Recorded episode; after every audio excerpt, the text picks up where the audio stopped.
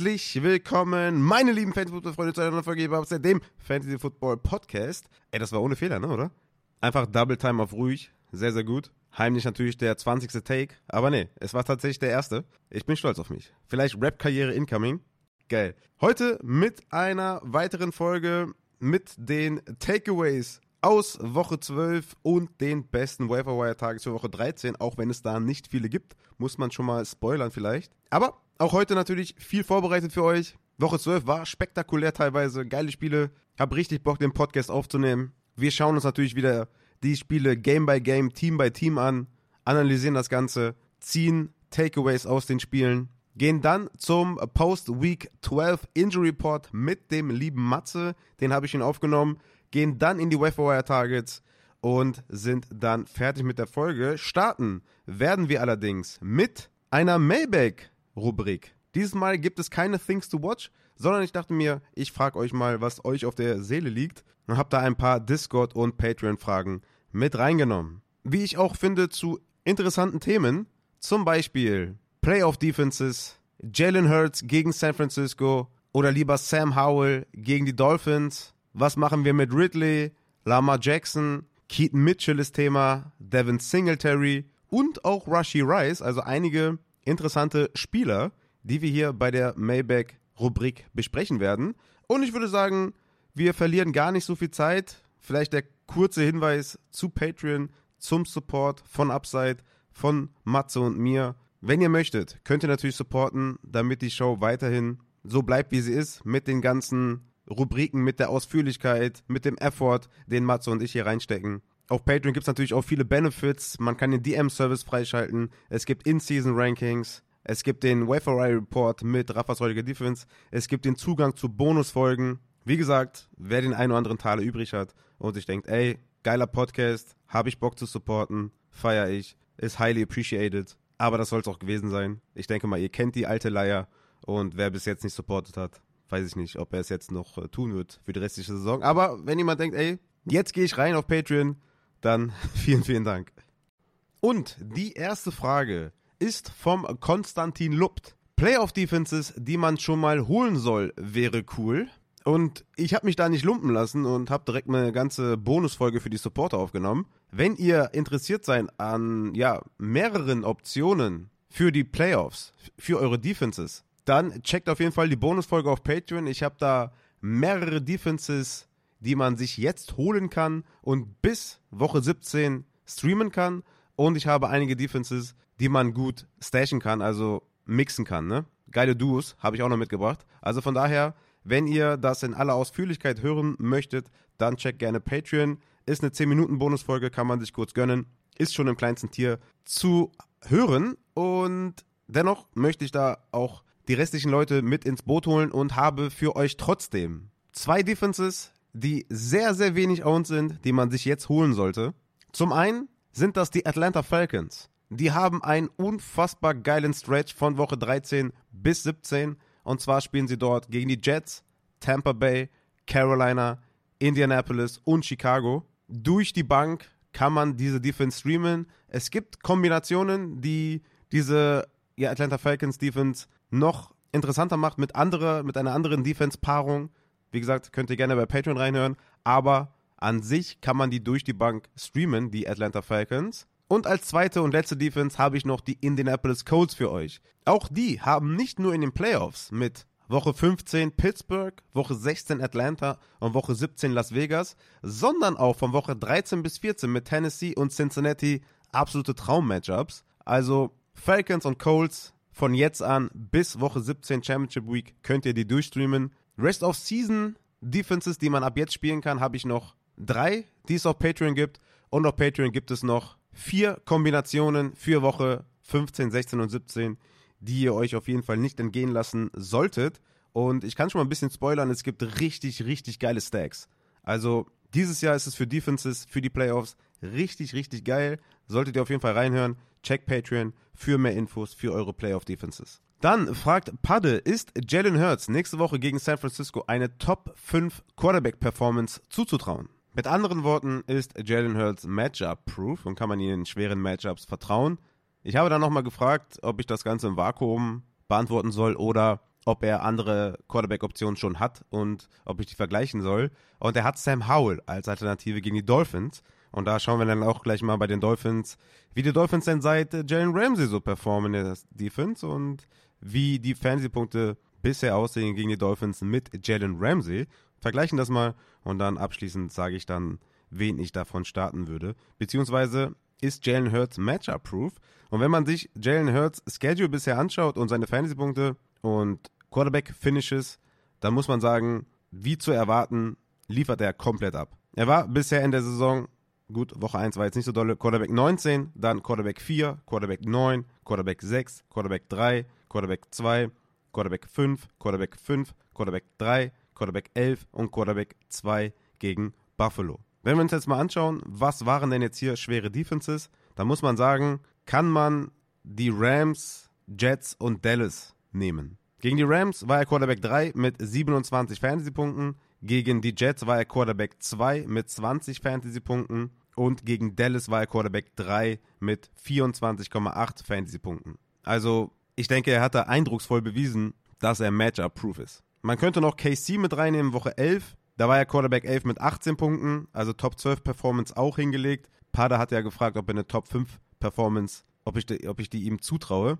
Und wie gesagt, mit allen schweren Matchups, die Jalen Hurts bisher hatte, hatte er in drei von vier Matchups eine Top 5 Performance. Also ja, ich traue Jalen Hurts gegen San Francisco eine Top 5 Performance zu. Das Over-Under in diesem Spiel liegt bei 46,5. Es ist das zweithöchste Over-Under der Woche.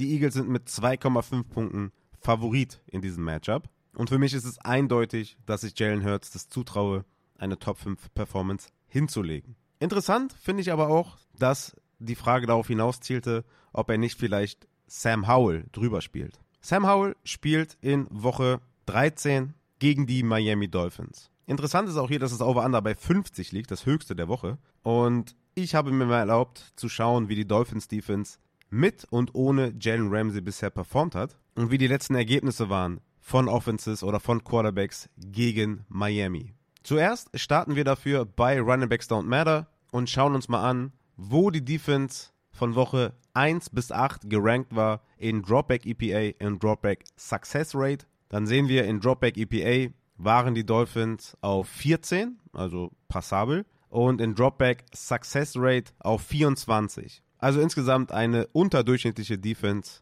nach Advanced Stats. Es gibt noch einige andere, aber die will ich jetzt nicht rausholen. Die habe ich mir auch eben angeschaut und da sah es ähnlich aus. Gegen den Run übrigens von Woche 1 bis 8 Bottom 5 in EPA und Success Rate. Und dann schauen wir uns doch mal an, wie das von Woche 9 bis 12 so aussah, also mit Jalen Ramsey. Und da sehen wir, dass sie in Dropback EPA auf Platz 4 sind und in Dropback Success Rate auf Platz 6. Also ein, ja, schon krasser Gegensatz. Mit Jalen Ramsey deutlich besser. Übrigens gegen den Run, seit Jalen Ramsey da ist, auf Platz 2 in Rush EPA und auf Platz 7 in Rush Success Rate. Also auch dort massiv zugenommen, aber auch einige verletzte Spieler in der D-Line dazu bekommen und auch einen Schritt nach vorne gemacht in der D-Line und natürlich auch in der Secondary nicht mehr so anfällig. Das hat natürlich auch einen Effekt wie man mit Boxes spielt und so. Also von daher in beiden mit Jalen Ramsey deutlich besser. Man muss aber dazu sagen, dass das erstens eine sehr, sehr kleine Sample Size ist, von Woche 9 bis 12. Drei Spiele Sample Size, weil sie hat noch eine Bye Week in Woche 10, ist nicht viel. Und man muss dazu sagen, dass sie in diesen drei Spielen nur einmal gegen einen guten Quarterback gespielt haben und das war Patrick Mahomes in Woche 9. In Woche 9 hat Patrick Mahomes 185 Passing Yards erzielt, zwei Touchdowns geworfen und 15,8 Punkte nur erzielt. Woche 10 hatten die Miami Dolphins eine Bye Week. In Woche 11 haben sie gegen Aiden O'Connell gespielt. Kann man nicht ganz werten. O'Connell hatte drei Interceptions und neun Fantasy-Punkte. In Woche 12 haben die Jets dann gegen Miami gespielt. Tim Boyle hatte fünf Fantasy-Punkte, zwei Interceptions. Natürlich keine gute Leistung, aber auch hier gegen keinen guten Quarterback. Das heißt, was machen wir jetzt mit dieser Miami Dolphins Defense? Wir haben drei Spiele Sample Size wo sie einen krassen Turnaround hingelegt haben in Pass Defense und Run Defense, aber nur einmal gegen einen guten Quarterback. Dennoch ist es natürlich ein Trend in die richtige Richtung und Jane Ramsey spielt seit der Rückkehr auf jeden Fall ein Top-Football. Weswegen ich sagen würde, dass das Matchup nicht so gut ist, wie es auf den ersten Blick scheint. Aber ich natürlich auch erstmal sehen will, wie spielen sie gegen Quarterback ja, von dem Kaliber von Sam Howell, so kann man das ja schon sagen. Also der ist jetzt kein Elite-Quarterback oder sowas, aber naja, 40 Pass-Attempts zu verteidigen, ist halt schon was anderes als 28 zu verteidigen. Und da müssen wir einfach mal abwarten, wie die Defense dann gegen Sam Howell spielt. Dennoch, bottom line, was ich eigentlich sagen will, Jalen Hurts spielst du auf jeden Fall über Sam Howell. Sam Howell ist weiterhin ein Streaming-Quarterback, ja, also auch wenn er natürlich insgesamt in der Saison sehr gute Leistungen gezeigt hat, ist er nicht Matchup-proof oder, also wenn der jetzt gegen San Francisco spielen würde, würde man das auf jeden Fall anders ranken als bei Jalen Hurts. Jalen Hurts ist ein absoluter High-Ceiling-Quarterback und Sam Howell bei einem richtigen Matchup auch. Aber ob das Miami jetzt ist, ein richtiges Matchup in Woche 13, wird sich zeigen. Ich denke, der Floor ist weiterhin sehr hoch bei Sam Howell. Ich hatte den ja auch gegen Dallas als Starter. Dort hat er 17 Fantasy-Punkte erzielt, hat zwar keinen Touchdown geworfen, aber er ist ein Touchdown erlaufen, hat trotzdem 300 Yards erzielt und hatte wieder 44 Passing Attempts gegen Dallas. Er war ein Streamer, so wie ich das auch gesagt habe und das bleibt er auch. Und Miami, wie gesagt, wird sich zeigen, wie tough diese Defense ist, aber eine Performance von ja, so einem Top 12 Quarterback Finish, Top 10 Finish traue ich ihm zu. Ich traue ihm auch zu tatsächlich, dass er eine Top 5 Performance hinlegen kann, aber ich sehe die Chance, dass Jalen Hurts das macht, auf jeden Fall deutlich höher. Kommen wir zum guten Adamann, der fragt, können wir Ridley wieder vertrauen oder waren die Leistungen in den letzten beiden Wochen zu sehr dem Matchup geschuldet? Der Schedule ist da zum Teil nicht so einfach. Rest of Season, denke ich mal, ist der Schedule nicht so einfach, meint er. Ja, also Calvin Ridley, diese Explosion in, in Fantasy-Performance, Effektivität, kann man sich ja nur so erklären, dass sie ihn einfach anders einsetzen, dass sie sich überlegt haben, okay, Calvin Ridley ist unser bester offensiver Spieler, dem, dem müssen wir Matchups kreieren, den müssen wir versatil einsetzen und das machen sie. Sie haben das auf jeden Fall überdacht und setzen ihn viel, viel besser ein. Man muss aber auch dazu sagen, dass er jetzt in den beiden Spielen drei Touchdowns gefangen hat. Ne? Und natürlich, wenn du drei Touchdowns fängst in zwei Spielen, wirst du viele Punkte gemacht haben. Der hat jetzt gegen Tennessee neun Targets gesehen, sieben Receptions für 103 Yards und zwei Touchdowns, 27 Punkte erzielt, richtig geil. Und gegen Houston sechs Targets, fünf Receptions für 89 Yards und den Touchdown. Aber man muss auch realistisch bleiben und sagen, dass in Woche 10 nach der Bye Week und in Woche 12, dass er da 10% Target Share hatte und 17% Target Share. Woche 11 war schon ein kleiner Ausreißer mit 30%. Und das ist ein geiler Trend und mag ich sehr gerne. Und er gibt einem natürlich etwas mehr Selbstvertrauen, den auch vernünftig zu spielen oder selbstbewusst zu spielen, klar. Wenn du jetzt zwei Upside-Spieler hattest, auf jeden Fall cool. Und beim richtigen Matchup werde ich ihm auch vertrauen. Aber das Vertrauen ist jetzt nicht so krass zurück, dass ich sage, egal gegen wen der spielt, ich stelle den auf. Das war ja nach Woche 1 quasi, okay, der hat 11 Targets gesehen, 101 Yards gefangen, 8 Receptions gehabt. Egal wer kommt, ich stelle Ridley auf. Und danach ist es halt, ja, im Boden versackt und man hatte streckenweise Angst, ihn zu spielen. Hat ihn auch nicht gespielt. War jetzt zum Beispiel auch gegen Houston Woche 12. Für mich kein Starter, den ich auf jeden Fall spiele. War mein Wide Receiver 25, also auf jeden Fall ein Flexer, den man aufstellt. Aber halt kein solider Wide Receiver 2 wie ein Nico Collins oder Olave oder sowas, ja. Dass man sagt, der war ein Top 20 Wide Receiver. Vielleicht war ich da auch zu konservativ, aber Wide Receiver 25 war, glaube ich, ganz fair. Wie gesagt, er hat das natürlich gut gemacht mit 19 Punkten. Und in den nächsten Wochen hat er auf jeden Fall auch Matchups, die sehr nice sind. Also gegen Cincinnati in Woche 13 ist er für mich auch wieder ein Starter. Klettert wahrscheinlich auch in den Rest of Season Rankings, klettert auch in den Weekly Rankings. In Woche 14 gegen Cleveland muss man mal abwarten, ob Denzel Ward spielt oder ob der weiterhin ausfällt. Da kann man den auch spielen. Woche 15 gegen Baltimore ist tough auf jeden Fall. Da kann man überlegen, den vielleicht nicht zu spielen. Dann Tampa Bay, Woche 16 Smash Play und in Woche 17 Championship Week gegen Carolina. Carolina ist eine gute Secondary oder hat eine gute Secondary. Da kann man auch überlegen, den vielleicht nicht zu spielen. Aber ich würde doch sagen, dass wenn man jetzt Woche 13, 14 ohne Ward und 16 drei Matchups hat, wo man Ridley auf jeden Fall spielen kann. Von daher würde ich nicht sagen, dass er nur davon profitiert hat, dass er gutes Matchup hatte, sondern er wird auch besser eingesetzt, auf jeden Fall. Er läuft nicht nur geradeaus oder vielleicht die eine oder andere Comeback-Route, sondern er wird versatil eingesetzt und das ist sehr, sehr schön zu sehen. Dennoch ist er für mich noch nicht Matchup-proof gegen Baltimore Woche 15 zum Beispiel oder in 17 gegen Carolina. Aber natürlich schön zu sehen, dass man ihn jetzt wenigstens mal selbstbewusst spielen kann. Russell Bande fragt, was ist mit Lamar Jackson los? Woher weiß man, wann man ihn aufstellen soll? Geile Frage auf jeden Fall. Ja, wenn ich das wüsste, ne, dann würde ich auf jeden Fall mehr Geld auf dem Konto haben. Aber ja, er war natürlich ein klarer Starter gegen die Chargers in Woche 12, hat jetzt nur 14 Punkte erzielt, 177 Passing Yards, ein Touchdown in der Luft, kein am Boden, das ist schlecht, ja. Also ohne die vielen Yards und Touchdowns am Boden wird Lamar Jackson es schwer haben, ein High-Ceiling-Spiel zu haben. Wir haben Lamar Jackson oder wir spielen Lamar Jackson natürlich erstens wegen seinem hohen Floor, aber auch wegen seinem High Ceiling. Ne? Und beides kommt durchs Rushing. Er hat halt seit Woche 7 keinen Rushing-Touchdown mehr erzielt. Er hat seit Woche 3 kein Spiel mehr über 62 Rushing Yards gehabt. Also das sind dann sechs Punkte am Boden. Er hatte nur eine Performance dieses Jahr mit über 100 Rushing Yards. Da hat er auch dann direkt zwei Touchdowns sogar noch am Boden erzielt und hat direkt 28 Punkte gemacht. Ja, und das fehlt halt ein bisschen, ne? Wann, wann wissen wir, wann wir Lamar Jackson spielen und wann nicht? Also ich würde ihn Woche 13 in der Bye Week nicht aufstellen. Gegen die Rams in Woche 14, ja, ich meine, das Ding ist natürlich auch, was natürlich für Lamar Jackson auch schlecht ist, dass die Defense halt gut ist, ne? Also eine gute Defense ist nie gut für den Quarterback, weil es passieren dann nicht viele Punkte. Ne, ist ja logisch. Und ich weiß nicht, ob ich den Rams jetzt zutraue, weiß nicht, 24 Punkte zu erzielen gegen die Baltimore Ravens. Und die Ravens müssen dann mithalten, dass wir hier ein Over-Under von 48 haben oder so. Oder halt, ja, gut, muss ja auch einen Favorit geben. Aber ja, dass wir hier ein Over-Under von um die 45 haben. Wahrscheinlich eher um die 40 oder so. Und dann Woche 15 gegen Jacksonville Woche 16 gegen San Francisco. Da könnte es vielleicht, ne, gegen San Francisco und Miami in Woche 17 könnte man davon ausgehen, dass es vielleicht etwas interessanter sein könnte, ihn zu spielen.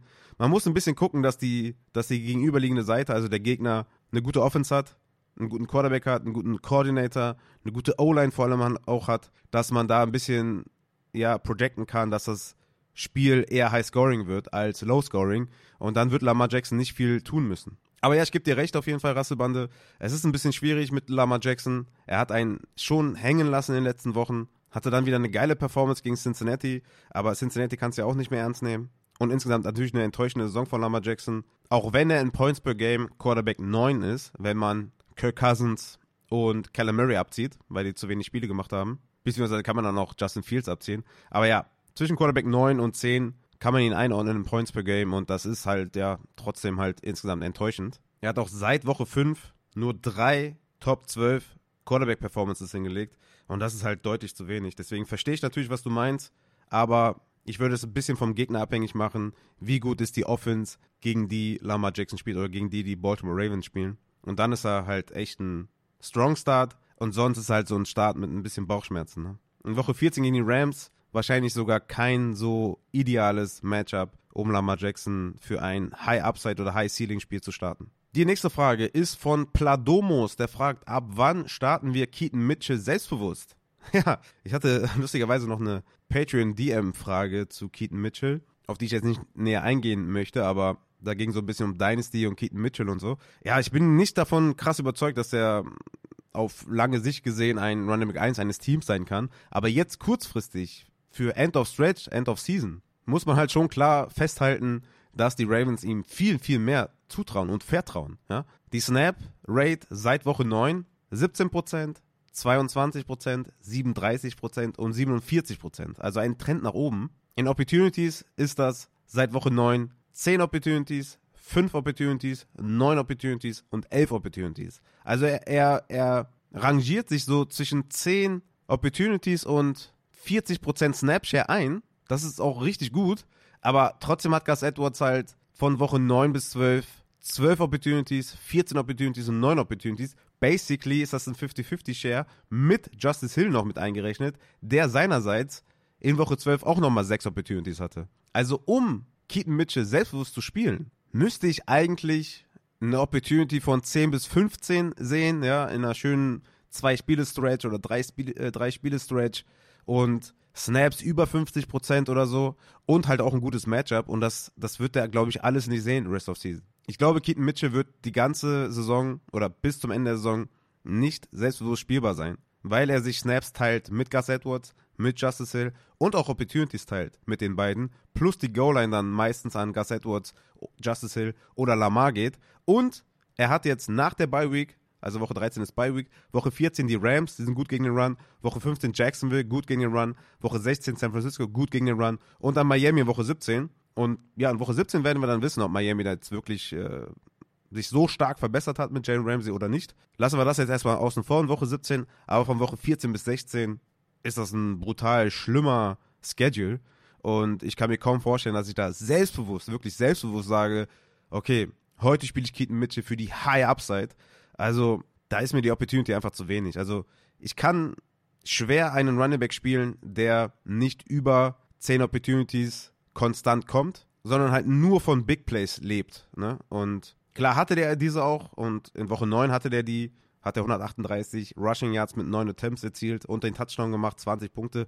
Aber das kannst du nicht auf Weekly Basis erwarten. Auch wenn er wirklich eine super Saison spielt und ein aufregender Spieler ist, glaube ich, bottom line, er wird für die restliche Saison kein selbstbewusster Start sein. Vielleicht hier und da, je nachdem, was für Alternativen ihr habt, kann man den mal aufstellen auf der Flex. Aber dass ich jetzt sage, der ist ein RB2, also Top 24, ich glaube, das äh, werden wir nicht sehen.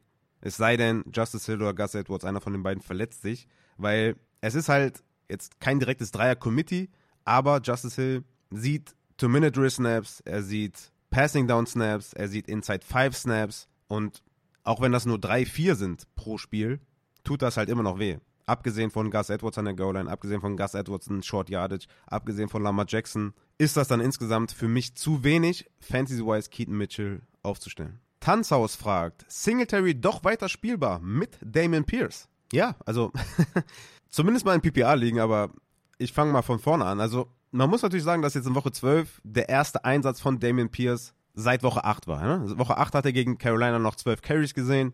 Dann war er drei Spiele raus mit einem wahrscheinlich High Ankle Sprain. Kam jetzt gegen Jacksonville zurück und hat 19% Snapshare gesehen und 6 Opportunities. Man muss dazu sagen, dass er natürlich in beidem klar hinter Devin Singletary war. Devin Singletary hatte 81% Snaps zu 19 gegen Pierce und 13 Opportunities zu 6 gegen Damien Pierce. Allerdings hatte Damien Pierce 42% Rush Attempt Share und Devin Singletary 50% Rush Attempt Share. Also da waren sie sich sehr eng, ja. 6 für Singletary, 5 für Damien Pierce. Singletary hat das meiste von seiner Fancy Production oder von seinem von seiner Opportunity im Passing gesehen. Singletary hatte 76% Routes Run. Das ist knallhart Season High. das ist einfach Season High. Singletary hatte 21% Target Share. Ganz klar Season High. Sieben Targets. Ganz klar Season High. Davor war sein Season High zwei Targets. Der hat auf einmal sieben Targets gesehen. Und man muss sagen, was richtig kurios ist, die Houston Texans hatten anscheinend sehr, sehr viele Two-Minute-Ballbesitze. Weil der hatte 18 Snaps im Two-Minute-Drill. 18. Das ist halt richtig krass, ne? Davor als kompletter Workhorse hatte der vier Snaps im Two-Minute-Drill, sechs Snaps, sechs Snaps. Also ich würde sagen, so normal hast du vielleicht sieben bis neun oder so, sechs bis neun Snaps. Der hatte 18. 18 Two-Minute-Drill-Snaps. Das schießt natürlich auch deine Snapshare extrem nach oben, aber ist natürlich auch wichtig, ich will ihm das nicht wegnehmen. Der hat da 95% Two-Minute-Drill gesehen und das ist natürlich geil. Was auch geil ist, der hatte zwei Attempts inside five, hat da 100% Workload gesehen an der Goal-Line, auch richtig gut und halt die Passing Downs, ne? Super wichtig. Deswegen ist Singletary weiter spielbar, ja, auf jeden Fall. Ich hatte ihn wegen dem Matchup als Sit, hat mir nicht gefallen.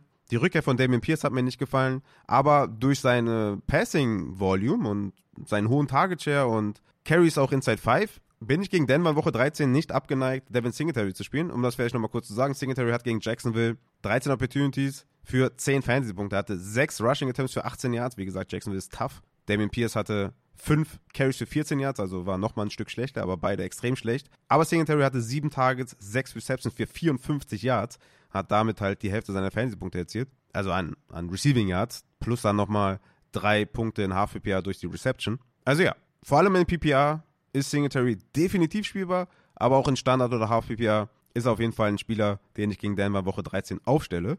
Natürlich muss man danach dann nochmal schauen, wie viel, Singlet, äh, wie viel Damien Pierce dann noch eingesetzt wird in Woche 13, weil das, dann, weil das dann das zweite Spiel nach seiner Verletzung sein wird und eventuell mehr eingesetzt wird. Das weiß man natürlich jetzt nicht. Das muss man natürlich dann in Woche 13 recappen und daraus ein Takeaway ziehen. Aber Stand jetzt, der Takeaway für Singletary oder das Backfield ist, in Formaten mit Receptions ist Singletary auf jeden Fall weiterhin spielbar, hatte die Passing Downs, Two-Minute-Drill und Goal-Line plus gegen Denver in Woche 13 ein solides Matchup. Denver ist nicht mehr die Katastrophe von den ersten acht Wochen, insgesamt in der ganzen Defense, aber immer noch ein Matchup, was man spielen kann. Die letzte Frage ist dann von Bärnuckel oder Bärnackel wahrscheinlich, ne? Diese Faustkämpfe. Ähm, kommt Rushy Rice pünktlich zu den Playoffs? ja, Rushy Rice, ne? Also, wir haben halt die ganze Zeit gehofft, dass vielleicht irgendwann einer sich durchsetzen kann da bei den Wide Receivers. Und es hat dann jetzt bis Woche 12 gedauert, bis der Rookie das erste Mal so richtig, richtig produziert hat. Ne? Man muss halt sagen, der hat vorher nicht einmal richtig geil produziert in Sachen Receptions und Yards oder sowas. Ne? Der hat halt immer durch irgendeinen Touchdown irgendwie überlebt. Ne? In Woche 1 gegen Detroit hatte der 29 Receiving Yards, aber den Touchdown und 10 Punkte. In Woche 5 gegen Minnesota hatte der 33 Receiving Yards, aber den Touchdown und 11 Punkte. In Woche 6 gegen Denver 72 Receiving Yards, geil. Da dachte man auch so, ey, cool, geil. 49% Snaps, 72 Receiving Yards, 4 Catches bei 4 Targets, cool. Hatte dann auch gegen die Chargers 60 Receiving Yards und Touchdown, 15 Punkte. Allerdings dann gegen Denver in Woche 8 4 Receptions für 56 Receiving Yards. Gegen Miami 2 Receptions für 17 Receiving Yards und Touchdown, deswegen noch 8 Punkte. Gegen Philly 4 Receptions für 42 Yards. In einem Spiel, wo Patrick Mahomes liefern musste. Ne? Also, so, da war irgendwie, die, die Messe war so ein bisschen gelesen und ja, gut, du kannst halt keinen spielen, was willst du machen? Aber jetzt, gegen Las Vegas, 10 Targets, 8 Receptions, 107 Yards, also 8 Receptions, 107 Yards, Season High, Targets mit 10, Season High und Touchdown, 20,7 Punkte. Ja, äh, guten Morgen, Rushy Rice. Äh, willkommen im Fantasy-Kreis, dass man die spielen kann. Was halt auch gut ist, neben den 31% Target Share, dass er auch 71% Routes Run hatte. Das ist auch Season High. Also Season High in Routes Run, Season High in Targets, Season High in Reception, Season High in Receiving Yards. Zudem Top Schedule, Green Bay, Buffalo, New England, Las Vegas ist tough. Und dann Cincinnati, auch wenn er gegen Las Vegas jetzt performt hat, aber Las Vegas ist tough. Und dann Cincinnati in der Championship Week. Also, das ist auch ein richtig geiles Schedule für Rushy Rice. Ist jetzt natürlich die Frage, starten wir den jetzt selbstbewusst? Und da tue ich mich ja tatsächlich noch schwer. Also, ich bin gewillt, den auf jeden Fall in den Rest of Season Rankings äh, hoch zu pushen. Definitiv. Ich hatte ihn auf Wide Receiver 49. Hinter Pickens, hinter Romeo Daubs, hinter Oder Beckham, Jackson Smith und Jigba. Da sehe ich ihn drüber. Ich würde ihn auf jeden Fall ab upgraden, updaten und vielleicht Richtung Wide Receiver 40 pushen. Man muss aber auch sagen, dass ein Gabe Davis, seine Aktien sind gestiegen, oder Beckhams oder, oder Beckham Juniors Aktien sind gestiegen, Christian Watsons Aktien sind gestiegen, Jacoby Myers Aktien sind gestiegen, der Mary Douglas Aktien sind gestiegen. Also es gibt, gibt ein paar Risers auf jeden Fall. Und ja, Rushy Rice gehört dazu. Ist definitiv für mich kein strong Starter oder so, dass ich sage, ey, let's go, auf jeden Fall aufstellen. Aber ja, er erkämpft sich den Weg erstmal so als Wide Receiver aus der zweiten Reihe, den man spielen kann mit Upside. Gegen Green Bay ist er da für mich auf jeden Fall in dem Kreis. Top 40 Wide Receiver gebe ich ihm, aber ich würde noch ein bisschen warten, ob das jetzt sustainable ist. Es war jetzt die erste Performance, wo man sagt, wow, let's go. Und wirklich, es war die erste, wo man so richtig sagt, Alter, Rushy Rice, den muss ich mir holen, den brauche ich irgendwie, der wird in dieser High Power Offense jetzt produzieren. Das hatten wir nicht einmal in dieser Saison. Auch wenn ich die guten Performances ja hervorge äh, hervorgehoben habe, war das jetzt wirklich die erste Performance, wo man sagt, wow, das ist richtig krass, den brauche ich. Und das muss ich halt erstmal sehen. Trotzdem muss man sagen, geiles Rest of Season Schedule und vor allem High Upside in der Offense und ein Trend nach oben. Und ich glaube auch, dass er in einigen Ligen vielleicht noch auf dem Wafer sein könnte. Hier bei Sleeper sind 72% rostered. Ich schaue mal eben, ob ich den irgendwie äh, in einer meiner Ligen noch irgendwie auf dem Wafer habe. Wenn das denn jetzt hier schnell geht und ich langsam rede, könnte man die Zeit überbrücken, ohne dass man hier lange Pausen hat. Und ich gucke mal kurz, dass er in keiner Liga auf dem Wafer ist. Leider. Ja, ist in keiner Liga auf dem Waferwire. Das heißt bei euch wahrscheinlich auch nicht. Ich spiele ja viele Ligen und schon eine gute ja ein guter Marktcheck. Wenn er in meinen Ligen nicht da ist, dann ja, wird schwer bei euch. Es sei denn, ihr spielt 10er oder 8er Ligen, aber dann, ja, dann ist es auch schwer, den aufzustellen. Also, ne? Ich muss schon eine 12er Liga sein. Okay, damit würde ich sagen, haben wir die Mailback-Rubrik hinter uns. Wie ich finde, geile Fragen, viel dabei gewesen, was man evaluieren konnte und ich hoffe, es hat euch dann auch weitergeholfen mit einigen Fragen, die ihr vielleicht hattet. Und wir können dann auch zu den Takeaways Game by Game, Team by Team kommen aus Woche 12. Starten werden wir mit der Partie New Orleans Saints bei den Atlanta Falcons, wobei ich am Anfang vielleicht mal erwähnen sollte, dass die Thanksgiving-Spiele und das Black Friday-Game bereits bei den Starts und Sits besprochen wurde. Wenn ihr da die Takeaways haben möchtet, geht gerne zurück eine Folge und checkt die Takeaways aus den Spielen. Ist auch natürlich in den Show Notes hinterlegt. Also starten wir bei den Saints und den Falcons. Die Atlanta Falcons gewinnen 24 zu 15 gegen die New Orleans Saints. Desmond Ritter mit 168 Passing Yards, 21 Passversuchen. Ist immer kein gutes Zeichen für die Receiver. Kommen wir gleich zu. Ein Touchdown hat er erzielt in der Luft und noch 7 Carries für 30 Yards und dennoch nur 9,2 Fantasy-Punkte, weil er hatte noch zwei Interceptions. Drake London hatte 33% Target Share bei 6 Targets. Ist natürlich immer immens hoch, der Target Share bei wenig Passing Attempts. Wenn du bei 21 Passing Attempts, 6 Targets siehst, dann ist das schon sehr viel. Deswegen 33% Target Share. Er hatte 91 Receiving Yards, 5 Receptions davon gesammelt, 11 Punkte. Absolut okay. Ist nichts, was man haten kann bei Drake London. Allerdings spielt er in Woche 13 gegen die Jets. Und da bin ich komplett raus. Ich meine, wenn ihr in den letzten Wochen verfolgt habt hier bei den Starts und Sits, war auf Wide Receiver gegen die Jets immer prinzipiell Sit. Und Drake London hat einfach zu wenig Targets. Target Share ist gut, aber Targets halt, Volume ist zu wenig. Bei dem Quarterback, bei den Passing Attempts. Er hat in den letzten vier Spielen jeweils, oder er ist jeweils in den letzten vier Spielen unter acht Targets geblieben. Macht das Ganze zum Beispiel gegen Tampa Bay in Woche 14. Ey, absolut cool. Drake London ist da ein Start in Woche 14, aber in Woche 13 gegen die Jets würde ich, den, würde ich den nicht aufstellen. Und Drake London oder die Meinung über Drake London bleibt die gleiche. Er ist in einer Offense, die nicht viel den Ball wirft, wo der Quarterback nicht gut ist und ist einfach abhängig vom Matchup. Und nächste Woche ist auf jeden Fall ein Sit. Aber diese Woche elf Punkte erzielt, das war in Ordnung. Kai Pitts bleibt natürlich die Monster-Enttäuschung in dieser Saison. Zwei Receptions für 22 Yards, 3,2 Fantasy-Punkte. Nochmal weniger Yards und weniger Punkte als in Woche 10 gegen Arizona. Da hatte er 30 Receiving Yards und 3 Receptions und 4,5 Punkte. Ja, auch er in Woche 30 gegen die Jets ist ein Sit. Ich meine, auch wenn du bei Tight End irgendwie innerhalb der Top 17 bist oder Top 18 auf Weekly Basis, bist ja fast schon Streamer. Aber ich würde Kyle Pitts nächste Woche nicht aufstellen. Jonu Smith hatte die drittmeisten Snaps unter den Tight Ends oder die ja, zweitwenigsten unter den Tight Ends, was sehr erstaunlich ist. Und hatte sieben Routes Run weniger als, als äh, Kyle Pitts. Und damit ja, bist du, wirst du nichts erreichen. Ne? Der hatte null Tages, null Receptions. Ist schade, ist ein klarer Rückschritt in den letzten Wochen.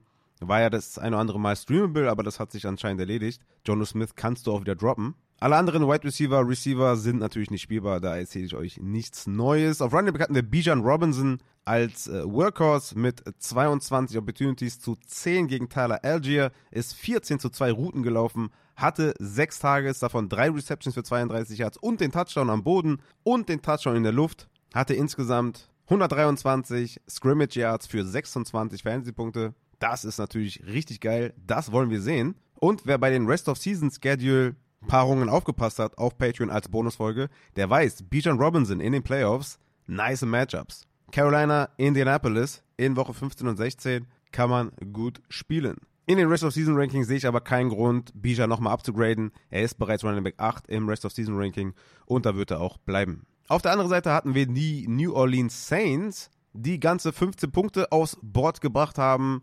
Carr hatte 10 Fantasy-Punkte, hat 38 Mal den Ball geworfen für 304 Yards, allerdings ohne Touchdown in der Luft oder am Boden, dazu eine Interception. Kein guter Tag für Derek Carr. Chris Olave hatte sich ja im Spiel noch verletzt, war bis dato aber richtig gut unterwegs, hatte 15 Fantasy-Punkte, 7 Receptions für 114 Yards, richtig geiles Spiel von Chris Olave. Dann war er allerdings raus ab dritten Quarter. Und ja, dadurch AT Perry mit den meisten Snaps und meisten Routes Run. Danach kam Lynn Bowden mit den meisten Snaps und meisten Routes Run, weil auch Rashid Shahid sich verletzt hat. Also könnt ihr euch schon mal notieren fürs Wafer Wire. AT Perry kann man aufpicken. Der wird davon profitieren, wenn Olave und oder Rashid Shahid ausfallen. Man muss aber dazu sagen, dass AT Perry nur zwei Targets gesehen hat im ganzen Spiel. Taysom Hill auf Tight End, natürlich wie gewohnt, mit vielen Opportunities, hatte sieben Carries, zwei Targets, allerdings ein Fumble for Lost, deswegen nur in Anführungszeichen sieben Fantasy-Punkte, aber solider Tag für Taysom Hill. Auch er wird davon profitieren, wenn Olave und oder Shahid ausfallen. Joan Johnson mit 6,5 Fantasy-Punkten. Joan Johnson endlich mal mit einem schönen Spiel, hatte 34 Routes Run, damit die meisten unter den Receivern der New Orleans Saints. Sieben Targets, vier Receptions für 45 Yards, 6,5 Punkte, sehr, sehr cool. Wie gesagt, auch bei ihm muss man natürlich abwarten, wie es aussieht mit der Concussion. Aber Matze sagte auch, dass er noch gar nicht im Concussion-Protokoll, glaube ich, ist. Aber das werden wir gleich nochmal, oder könnt ihr gleich nochmal nachhören. Aber ja, Joan Johnson, gutes Spiel gehabt. Auf Running hatten wir natürlich Alvin Kamara mit 19 Opportunities zu 4 von Jamal Williams, 46 zu 20 Snaps, also auch da Clara Liedberg hat 13,9 Fantasy-Punkte erzielt, 4 Receptions für 50 Yards und 15 Carries für 69 Yards. Atlanta ist gut gegen den Run, das wisst ihr.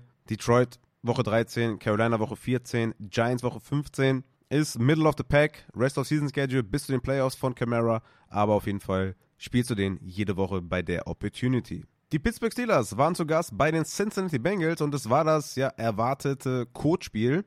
16 zu 10 ging das aus für die Pittsburgh Steelers. Sie gehen 7 und 4 Und die Bengals gehen 5 und 6, aber die haben die Saison eh schon abgehakt. Bei den Pittsburgh Steelers hat Kenny Pickett 33 Mal den Ball geworfen mit neuem Offensive Coordinator für 278 Yards, 11 Fantasy-Punkte erzielt. Man muss dazu sagen, dass der mit 278 Passing Yards, Achtung, die meisten in der Saison bisher erzielt hat. Ja? Also ist kein, ist kein Scherz oder so. 278 Passing Yards sind Season High. Spielt in Woche 13 gegen Arizona. Ich sag's wie es ist. Kenny Pickett ist ein Streamer in Woche 13 gegen Arizona. Heißt aber nicht, dass er die Receiver unbedingt fantasy-relevant gemacht hat diese Woche, außer Pat Fryermuth, aber kommen wir gleich zu. George Pickens mit drei Receptions für 58 Yards und Deontay Johnson mit vier Receptions für 50 Yards. Beide mit sieben Fantasy-Punkten. Ich meine, ist okay an sich. Ja, ist kein, kein Donut oder so, aber es ist natürlich zu wenig. Deontay Johnson hatte die meisten Routes Run und die meisten Targets, aber ja, gegen Arizona ist halt ein Sweet Spot. Bei Deontay Johnson ist halt so ein bisschen die Frage, was ist mit dem Effort? Ne? Da gingen ja ein paar Videos rum auf Twitter, wo er halt ja, erstens bei dem Run nicht blockt und zweitens verliert der Rusher Warren dann den Ball und Deontay Johnson macht absolut keine Anstalten, den Ball zu recovern und macht keine Anstalten, den Defender zu tackeln, der den Ball aufgenommen hat. Oder, ne, also läuft nicht hinterher. Ist natürlich nicht so geiles Zeichen. Man hat auch unter der Woche gehört, dass Deontay Johnson sich mit äh, Micah Fitzpatrick angelegt hat. Ich weiß nicht natürlich, was da jetzt dran ist und warum das alles so war und keine Ahnung, vielleicht hat er ja, ich meine, vielleicht hat er es auch nicht gesehen, dass der Ball gefummelt wurde, keine Ahnung. Aber steht alles so ein bisschen, äh, ja, sieht nicht so geil aus. Trotzdem acht Targets gesehen gegen Arizona nächste Woche. Ich spiele Deontay in der Liga, in der, in der ich den noch habe. Ist einfach ein zu gutes Matchup. Auf Tight End Pat Fryermuth, ja, was soll ich euch dazu sagen? Wer, also wer hatte das kommen sehen, ja? Ich meine, glücklicherweise hatte ich ihn noch als Streamer auf Tight End genannt, aber das sind halt von Tight End 12 bis 20 alle irgendwie, ne? Deswegen, ich will mir da keine, keinen Applaus abholen. Ich meine, beim einen oder anderen Support habe ich noch gesagt, ey, halt an Pat Fryermuth fest, halt an ihm fest. Nicht jetzt droppen nach einem Spiel gegen Cleveland, sondern behalte ihn erstmal und guck, was passiert. Und ja, dass er natürlich jetzt hier 120 Receiving Yards hat, äh, Dom mich mal in den Fall, das habe ich nicht kommen sehen. Aber 11 Targets, 9 Receptions, mega auf jeden Fall, 17 Fantasy-Punkte ohne Touchdown auf Tight Ends, ist natürlich eine Ansage. Und Woche 13 Arizona, Woche 14 New England, das sind zwei gute Matchups für Pat Fryermuth. Also er ist wieder im ja, Top 12 Kreis, ne, wo man auch leicht reinkommen, muss man sagen. Aber da muss er auch erstmal reinkommen. War eine schöne Steigerung zu Woche 11 gegen Cleveland. Hatte 25 Routes Run. Ich meine, immer noch klar weniger, also sieben weniger als Deontay und sechs weniger als Pickens. Aber klar, er ist natürlich die drei hinter den beiden, aber über die Mitte sicher für Pickett kann ich mir schon vorstellen, dass er gegen Arizona wieder eine gute Leistung hinlegen wird. Auf Running Back hatten wir das Duo Najee Harris und Jalen Warren. Wir kennen es. Unter der Woche gab es dann auch die, ja, die News, dass unter dem neuen OC George Pickens mehr sehen soll, was nicht passiert ist, und dass Jalen Warren der Leadback sein, äh, sein soll. Und das ist passiert. Jalen Warren war der Leadback in Opportunities mit 18 zu 15 gegen Najee Harris. Allerdings hatte Harris vier Snaps mehr als Jalen Warren. Aber Jalen Warren damit jetzt in den letzten Wochen mit einer guten Opportunity Share. 14 gegen Tennessee in Woche 9, 19 gegen Green Bay, 12 gegen Cleveland und jetzt 16 gegen Cincinnati. Warren ist ein Upside-Play gegen Arizona, Woche 13 auf jeden Fall ein Starter für die Upside, auch wenn Najee Harris diese Woche ja das bessere Spiel hatte, ganz klar. Also Jalen Warren hatte 13 Carries für 49 Yards und drei Receptions für 13 Yards, allerdings den Fumble for Lost und deswegen 5,7 Fantasy-Punkte nur und hat keinen Touchdown und war nicht wirklich effektiv. Najee Harris war diese Woche derjenige, der super gespielt hat. 50 Carries für 99 Yards und den Touchdown erzielt, 16 Fantasy-Punkte. Dennoch spiele ich nächste Woche Warren über Harris in dem Matchup aber Harris ist auch ein Spieler für Floor gegen Arizona, Warren für die Upside. Auf der anderen Seite hatten wir die Cincinnati Bengals mit Jake Browning im ersten vollen Start. Er hatte 26 Passing Attempts für 19 Completions und 227 Passing Yards. Ein Toucher, eine Interception, also hat auf jeden Fall mal besser gespielt, als ich mir das so vorgestellt habe. Natürlich waren da viele sichere Dinge auch dabei, viele kurze Dinge, aber trotzdem. 19 seiner 26 Bälle sind angekommen für 227 Yards und einen Touchdown hat er auch geworfen. Trotzdem bin ich nicht bereit, Jamar Chase abzugraden in den Rest of Season Rankings. Er bleibt für mich ein Wide Receiver Borderline, Wide Receiver 2, so von Wide Receiver 22 bis 26 dort um den Dreh, weil klar, er ist natürlich der Wide Receiver 1, aber es war ein Spiel ohne T. Higgins. Ja? Dass er da die meisten Targets sieht, war klar. Er hatte sechs Targets, vier Receptions für 81 Yards, aber wie gesagt, Browning hat nur 26 Mal den Ball geworfen. Ist natürlich auch verständlich, aber ähm, Joe Burrow hatte in Woche 10 40 Passing Attempts, in Woche 9 44 Passing Attempts. Ist natürlich eine andere Nummer. natürlich auch mehr Opportunities dann für den Wide Receiver. Und ja, deswegen. Das Talent ist natürlich brutal bei Jamar Chase, aber die Umstände ja, lassen ihn weiter für mich als Low-End Wide Receiver 2 Rest of Season dastehen. Trotzdem 10 Punkte erzielt, 81 Receiving Yards. Solide Leistung, war auch ein Flexer für Floor in der Start-Sit-Folge. Ich denke, alle anderen Receiver kann man nicht spielen. Also auch Wide Receiver Tyler Boyd hatte drei Receptions für 23 Yards. Irvin kannst du nicht spielen. Io Sivas kannst du nicht spielen. Drew Sample hatte eine Reception, dann Touchdown aber auch gehabt auf Titan, deswegen sieben Punkte gemacht. Tanner Hudson ist nicht mal der Titan 1 in Snaps. Da ist Drew Sample davor und Irv Smith davor. Er kommt jetzt auf der 3 mit 13 Snaps. Hat aber die meisten Tages unter den Titans mit 4. Hat auch 4 Receptions, allerdings, allerdings für 18 Receiving Yards. Ja, das ist einfach äh, zu wenig. Ne? Deswegen schwer Tanner Hudson zu vertrauen. In der Offense mit Joe Burrow könnte der oder hätte der sogar echt ein Streaming Titan werden können, aber so in der Offense traue ich ihm das nicht zu. Auf Running Back hatten wir Joe Mixon als klaren Workhorse, nur hat nichts gebracht, weil war super ineffizient am Boden und die Offense ist halt nicht gerollt. Ne? Es gab wenig Scoring Opportunities. Mixon hatte 28 zu 8 Snaps, also ganz klaren Workload für sich und 10 zu 0 Opportunities. Er hatte 8 Carries für 16 Yards, allerdings 2 Receptions für 44 Yards. Das hat ihn so ein bisschen gerettet für 7 Punkte.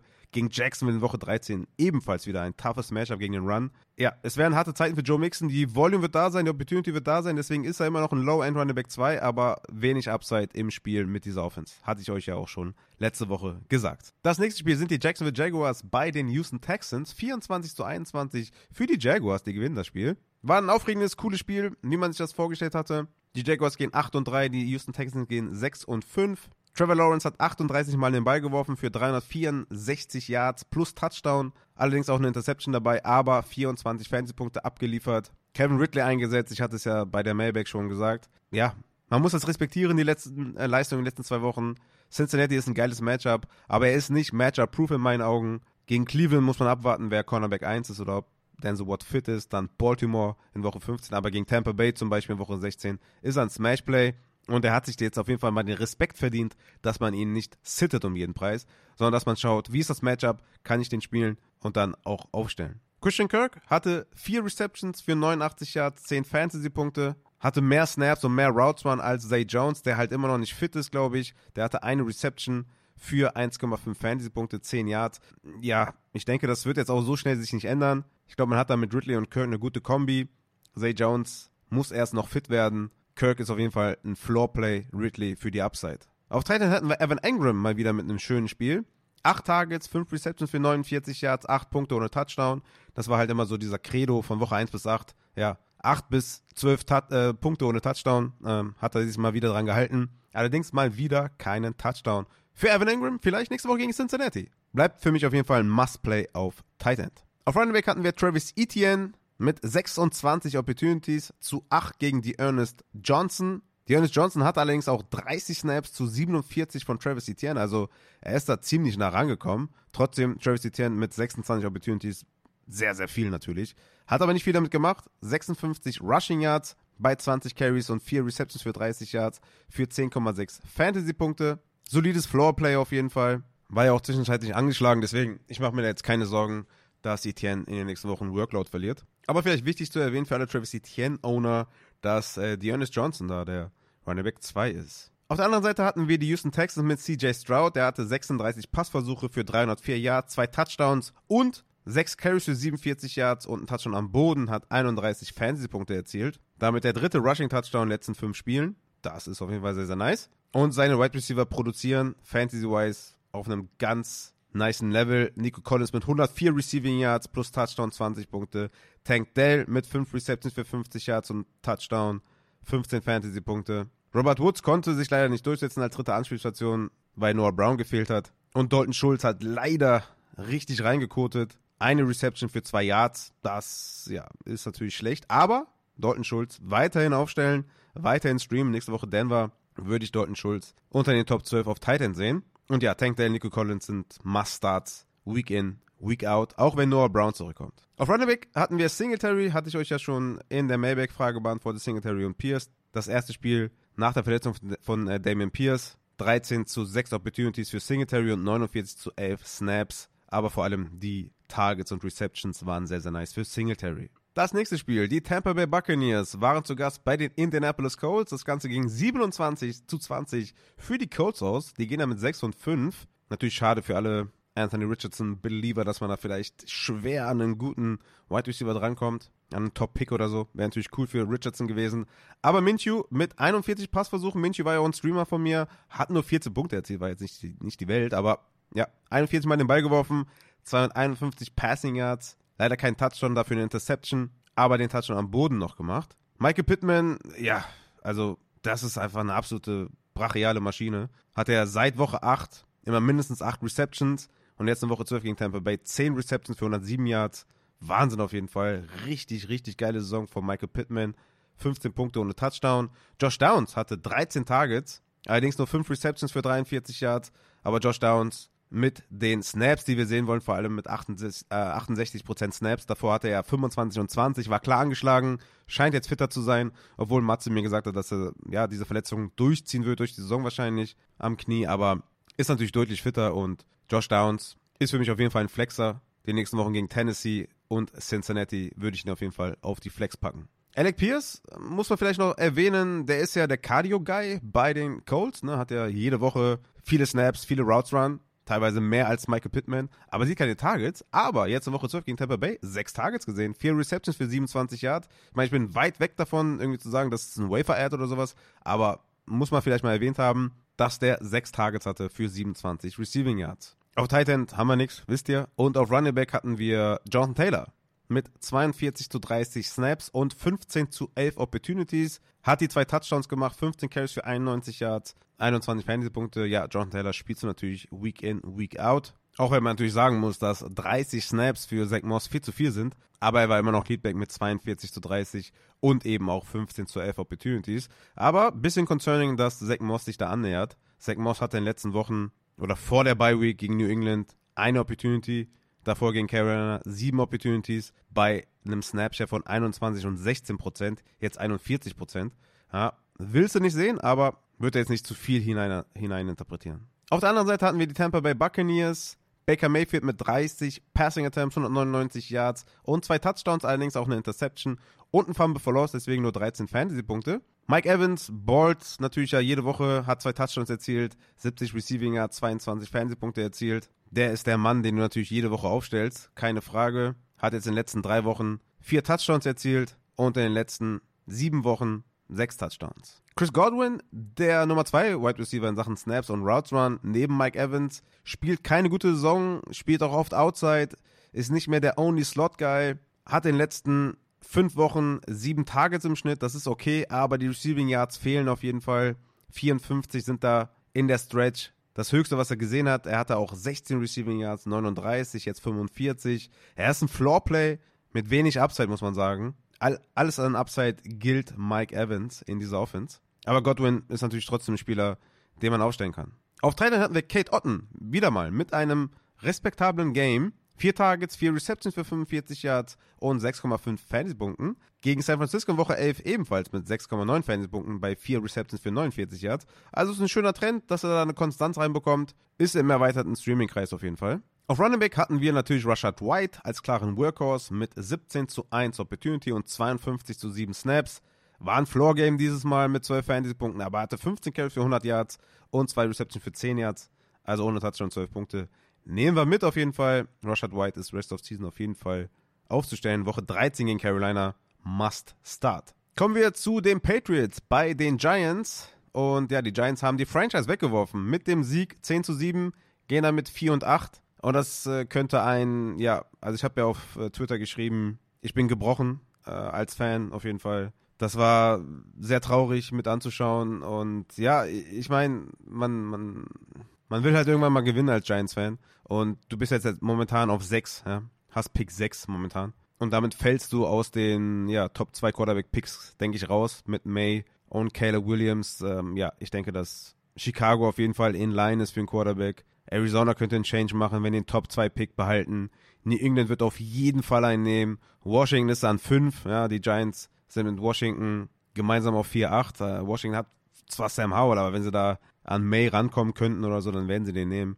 Also von daher, I don't know, es ist auf jeden Fall bitter. es wird sehr, sehr tough, glaube ich, für Giants-Fans die nächsten Jahre, weil man könnte sich natürlich irgendwie einreden, dass die O-Line schuld war, dass die Receiving-Waffen schuld waren an Daniel Jones' Performance.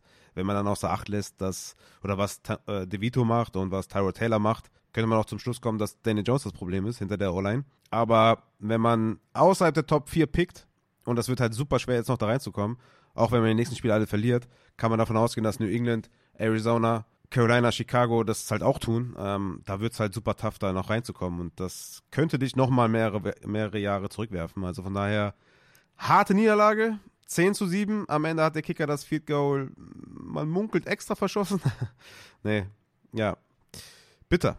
Also die Giants gehen 4 und 8, die Patriots 2 und 9 waren wichtiger, wäre ein wichtiger Loss gewesen für die Giants, aber gut. So ist es. Wir gehen rein in die Takeaways. Fuck it. Interessiert euch ja nicht, wie es mir geht aus, äh, Fan aus äh, Fansicht. Tommy DeVito hat 25 Mal den Ball geworfen für 191 Yards und einen Touchdown dabei erzielt, hat 10 Fantasy-Punkte erzielt und Achtung, hat Jalen Hyatt Fantasy-relevant gemacht. Jalen Hyatt hatte 5 Receptions für 109 Yards. Das war schon sehr ansprechend. Hodgins hat einen Touchdown gefangen, allerdings nur eine Reception. Aber Jalen Hyatt, ne? Zweiter in Snaps, zweiter in Routes Run und die meisten Targets gesehen. Nicht schlecht, aber ich bleib, also ich bleib dabei. Ich spiele niemanden. Ich spiele niemanden in dieser Offense. Mir völlig egal, gegen wen die spielen. Äh, bin ich komplett raus. Ich meine, die Matchups werden auch nicht geiler nach der Bye Week. Green Bay, New Orleans, Philly, Rams. Gut, Philly, ne? Aber nee, ich bin da raus. Ich spiele kein Giants Receiver. Vielleicht Waller, wenn er zurückkommt, könnte ich mir vorstellen, könnte ich mir irgendwie einreden. Aber jegliche Takeaways zu diesem Team in der Offense, ja, lohnt sich irgendwie nicht. Saquon Barkley, ne, klarer Workhorse natürlich, aber hatte noch 14 Opportunities, 5,7 Punkte erzielt. Ja, ist irgendwie tough, ne, Saquon zu spielen. Ich hatte ihn ja mal vor zwei oder drei Wochen als Sit. Dann hatte er diese krasse Performance mit den Receiving Touchdowns. Ja, das Matchup gegen New, äh, gegen New England tough ist, ist klar, aber ich dachte schon, dass er ein bisschen mehr macht, vor allem auch im Receiving. Aber diesmal gingen die Targets halt auch an die Wide Receiver und dann war nicht mehr viel übrig für Saquon. Wird, glaube ich, ein toughes End of Season, finde ich, für Saquon in der Offense. Das ist nicht leicht gegen New Orleans, gegen Philly, gegen die Rams in den Playoffs. Boah, das ist schon echt tough. Aber jeder, der natürlich die Bonusfolge gehört hat, der wusste, dass man Saquon in den Playoffs nicht spielen kann. Gehen wir zur anderen Seite zu den New England Patriots und da wird es eigentlich auch nicht besser. Also, also da hat man ja auch so gut wie keine Takeaways. Bailey Zappi und Mac Jones haben sich das Spiel geteilt. Allein das ist schon komplett lächerlich. Vielleicht hätte Tommy DeVito sich auch das äh, Quarterback-Play teilen können mit, weiß gar nicht, wen die haben, Matt Barkley oder sowas, aber ja. Gut, also Bailey Zappi mit 0,16 Fantasy-Punkten und Mac Jones mit minus 1,44 Fantasy-Punkten. Geil auf jeden Fall. Ja, Demario Douglas ist die einzige Konstante, hatte 9 Targets, 6 Receptions für 49, hat, hatte 6 Fantasy-Punkte. Allerdings hat er sich noch verletzt im Spiel und hatte noch zwei Fumbles. Aber ja, er ist natürlich der Mann, den du spielst, hatte jetzt back-to-back -back neun Targets. Das ist auf jeden Fall super. Natürlich, ansonsten spielst du da niemanden, absolut niemanden auf Receiver oder Wide Receiver. Ramondre Stevenson im Backfield als Clara Liebbeck mit 53 zu 15 Snaps und 26 zu 11 Opportunities. Das war das gute Matchup, weil die D-Line geschwächt war durch Verletzungen und er hatte 21 Rushes für 98 Yards und 5 Receptions für 9 Yards, 20 Fantasy-Punkte mit Touchdown. Ja, es war die zu erwartende gute Leistung von Ramondre Stevenson, aber auch er natürlich in dieser Offense. Wird er schwer haben, konstant zu liefern. Allerdings im Gegensatz zu Barkley deutlich besseres Rest of Season Schedule mit den Chargers, Pittsburgh ist tough, KC, Denver und Buffalo. Also deutlich, deutlich besser. Trotzdem dann eher jemand für den Floor, weil die Offense halt komplett stinkt. Die Panthers waren zu Gast bei den Tennessee Titans. 17 zu 10 für die Tennessee Titans. Die gehen 4 und 7, die Panthers gehen 1 und 10, aber der Pick liegt bei Chicago. Will Levis hat 28 Mal den Ball geworfen für 185 Passing Yards. Hopkins hat die meiste, hat das meiste daraus gemacht. Drei Receptions für 49 Yards. Ist, ist auch der, sorry, ist auch der Wide Receiver, den du spielst, natürlich in der Offense. Auf jeden Fall. Carolina ist ein toughes Matchup in jeglicher Hinsicht, außer gegen den Run. Aber wenn du einen Spieler spielst in der Offense, bei den Wide Receivers oder Titans ist es Hopkins auf jeden Fall.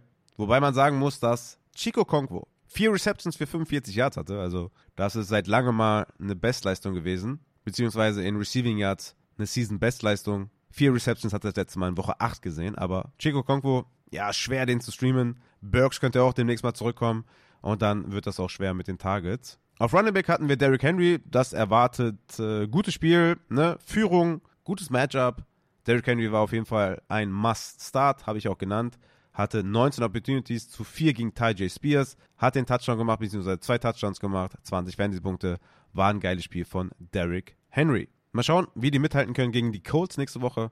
Aber auch dort würde ich sagen, starte ich ihn. Auf der anderen Seite hatten wir die Carolina Panthers, wo der Head Coach jetzt gefeuert wurde. Bryce Young ne, spielt weiterhin die schlechte Rookie-Season. 31 Mal den Ball geworfen, 494 Passing Yards. Hatte noch einen Fumble for Loss, hat 8 Punkte erzielt. Adam Thielen hat ordentlich reingekotet mit einer Reception für 2 Yards nur, nachdem er letzte Woche 8 Receptions für 74 Yards hatte. Das war auch von Thielen jetzt die schlechteste Performance des Jahres. Tampa Bay in Woche 13, ey, da musst du Thielen spielen. Das ist einfach so ein Traum-Matchup. Thielen für die Flex, für die Upside aufstellen. Ansonsten war es diese Woche Jonathan Mingo mit 60 Receiving Yards, DJ Chark mit 34 Receiving Yards. Ist natürlich ein Deep Play, ein Mingo oder ein Chark, aber gegen Tampa Bay nächste, äh, nächste Woche, ja, aus der zweiten Reihe, eventuell mit Upside.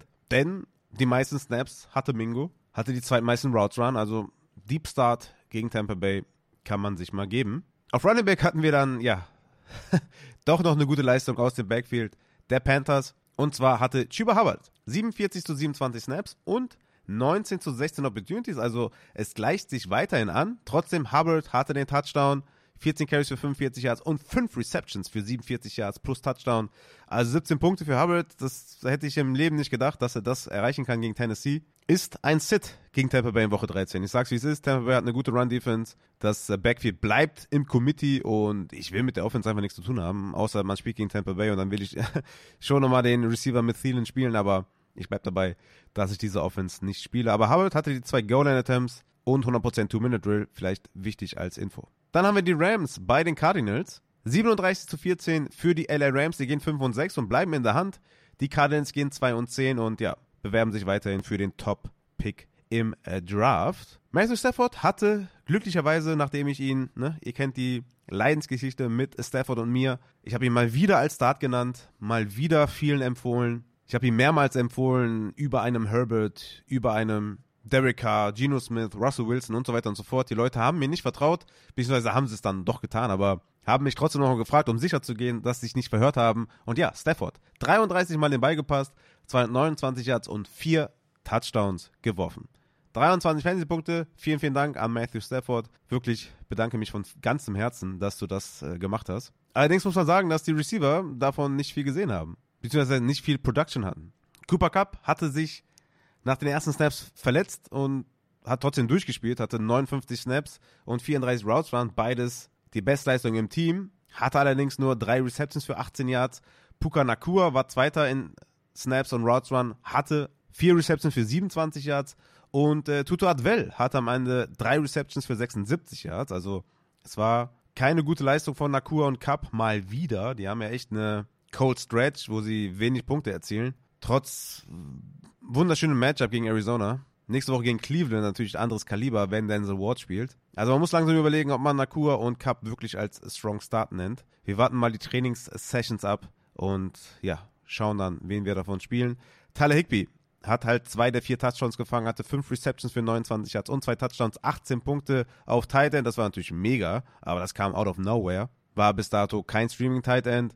Und auf Running Back hatten wir die Rückkehr von Kyron Williams und der war, der hat komplett geballt direkt. Hatte 22 Opportunities zu 13 gegen Royce Freeman und 41 zu 23 Snaps, war also Leadback. Hatte 16 Carries für 143 Yards und 6 Receptions für 61 Yards und die zwei Touchdowns in der Luft. Also Wahnsinnsspiel von Kyron. Richtig stark. Gut, wer den äh, behalten hat, wer den gestasht hat. Er kommt zurück und ist wieder Leadback in der Offense. Nehmen wir gerne mit. Kyron Every Week Starter. Und kriegt einen Push auf jeden Fall in den Rest of Season Rankings. Auf der anderen Seite hatten wir die Arizona Cardinals. Kyler Murray hat 45 Mal den Ball geworfen für 256 Yards. Touchdown in der Luft, Touchdown am Boden, 20 Punkte erzielt. Hat damit jetzt in den letzten drei Spielen seit seiner Rückkehr jeweils ein Touchdown am Boden erzielt. Und ja, super Baseline auf jeden Fall. Kyler Murray kannst du fast nicht sitten. Das ist auf jeden Fall sehr, sehr nice. Und das äh, Playoff-Schedule ist, ihr wisst es, sehr, sehr gut. Also hört auch gerne nochmal in die Bonusfolge rein. Die Receiver mit Hollywood Brown, der war ja noch ein klarer Sit von mir, weil zweimal did not practice. Ich habe ihn nicht getraut, aber hatte sechs Receptions für 88 Yards, 12 Fantasy-Punkte, ist okay auf jeden Fall. Greg Dodge hatte neun Targets, allerdings noch drei Receptions für 27 Yards und halt noch den Touchdown erzielt glücklicherweise 10 Punkte erzielt. Rondell Moore dachte ich ja, dass der davon profitieren könnte, dass Hollywood dann ausfällt oder ja, angeschlagen ist. Plus Michael Wilson ist out, aber der hatte nur zwei Receptions für 35 Yards, Rondell Moore. Schwer, den zu spielen. Trey McBride weiterhin am Ballen ohne Zach Ertz. Zach Ertz könnte in den nächsten Wochen zurückkommen. Ich denke aber trotzdem nicht, dass äh, Zach Ertz da viel reinmischen wird. Nach so einer Performance hier von McBride ohne Zach Ertz müssen die eigentlich mit McBride weitergehen. Neun Targets, sieben Receptions für 60 Yards. Richtig geil auf jeden Fall. Zehn Punkte ohne Touchdown. Let's go. Trey McBride, every week Starter natürlich. Und auf Running Back hatten wir ein Three-Way Committee. James Conner mit 30 Snaps, Michael Carter mit 27 und Emery DiMercado mit 14. In Opportunities waren das dann 11 für Connor, 9 für Carter und 3 für DiMercado. Carter ja kürzlich erst zu den Cardinals gekommen, nachdem er gedroppt wurde von den Jets. Ich kann mir vorstellen, dass man ihn einfach testen wollte, sehen wollte, was man an Michael Carter hat, weil so richtig viel Sinn macht das nicht, jemanden aufzusammeln vom Wafer und den dann so viele ähm, Snaps und Ops zu geben. Ja, wie gesagt, vielleicht wollte man einfach sehen, was man da in Carter hat. Ich bleibe weiterhin bei James Conner als ja, Top 24 Running Back Rest of Season der hatte auch fünf Goal-Line-Snaps, ein für Carter. Auch wenn das Schedule für, für Connor auf jeden Fall tough ist. Auch das wisst ihr, wenn ihr die Bonusfolge gehört habt auf Patreon. Ähm, ja, er ist für mich kein, kein Running Back, den ich jetzt every week auf jeden Fall aufstellen muss. War auch in meinem Ranking für Woche 12 Running Back 28, muss man dazu sagen.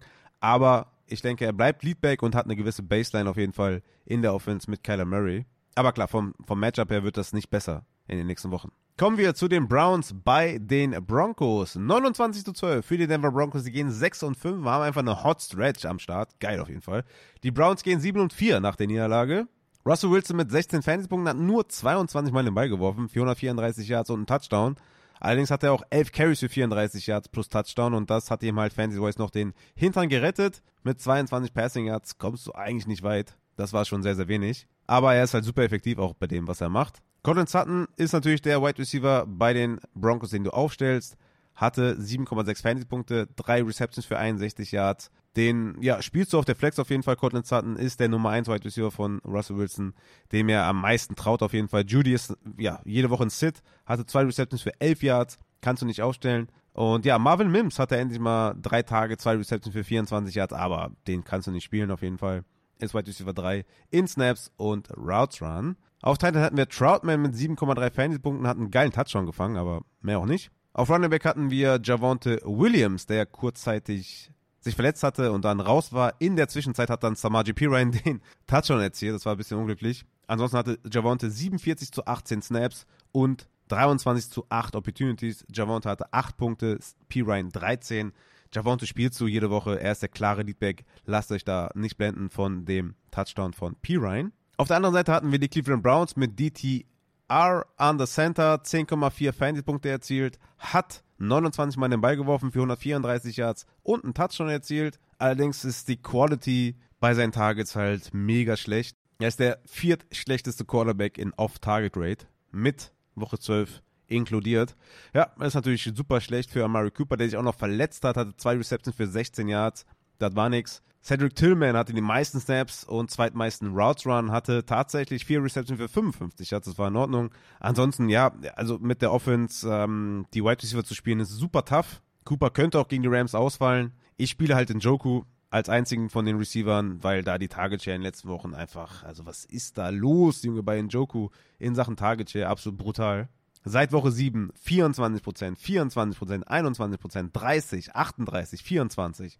Richtig krass auf jeden Fall. Njoku must start, must play auf Tight End weiterhin. Auf Running Back hatten wir Jerome Ford mit 51 zu 19 Snaps, klarer Leader und 16 zu 7 Opportunities.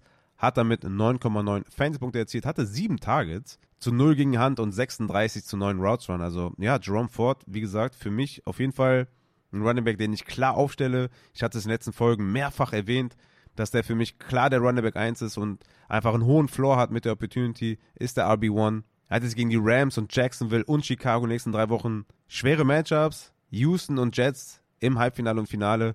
Aber für den Floor spiele ich Jerome Ford weiterhin. Die Chiefs waren zu Gast bei den Las Vegas Raiders. 31 17 für die Chiefs. Die gehen 8 und 3. Die Raiders gehen 5 und 7. Patrick Mahomes hat 34 Mal den Ball geworfen für 298 Yards und zwei Touchdowns erzielt. Einer davon ging auf Rushy Rice. Zu Rushy Rice hatte ich ja in dem Mailback ausführlich behandelt und gesagt, was ich da sehe. Alle anderen Receiver sind weiterhin auf jeden Fall nicht spielbar. Rushy Rice muss erstmal mir nochmal zeigen, dass er auf jeden Fall ja mit Selbstbewusstsein zu spielen ist. Aber mm, ja, er ist auf einem guten Weg. Alle anderen sind absolut nicht spielbar. Kelsey natürlich schon.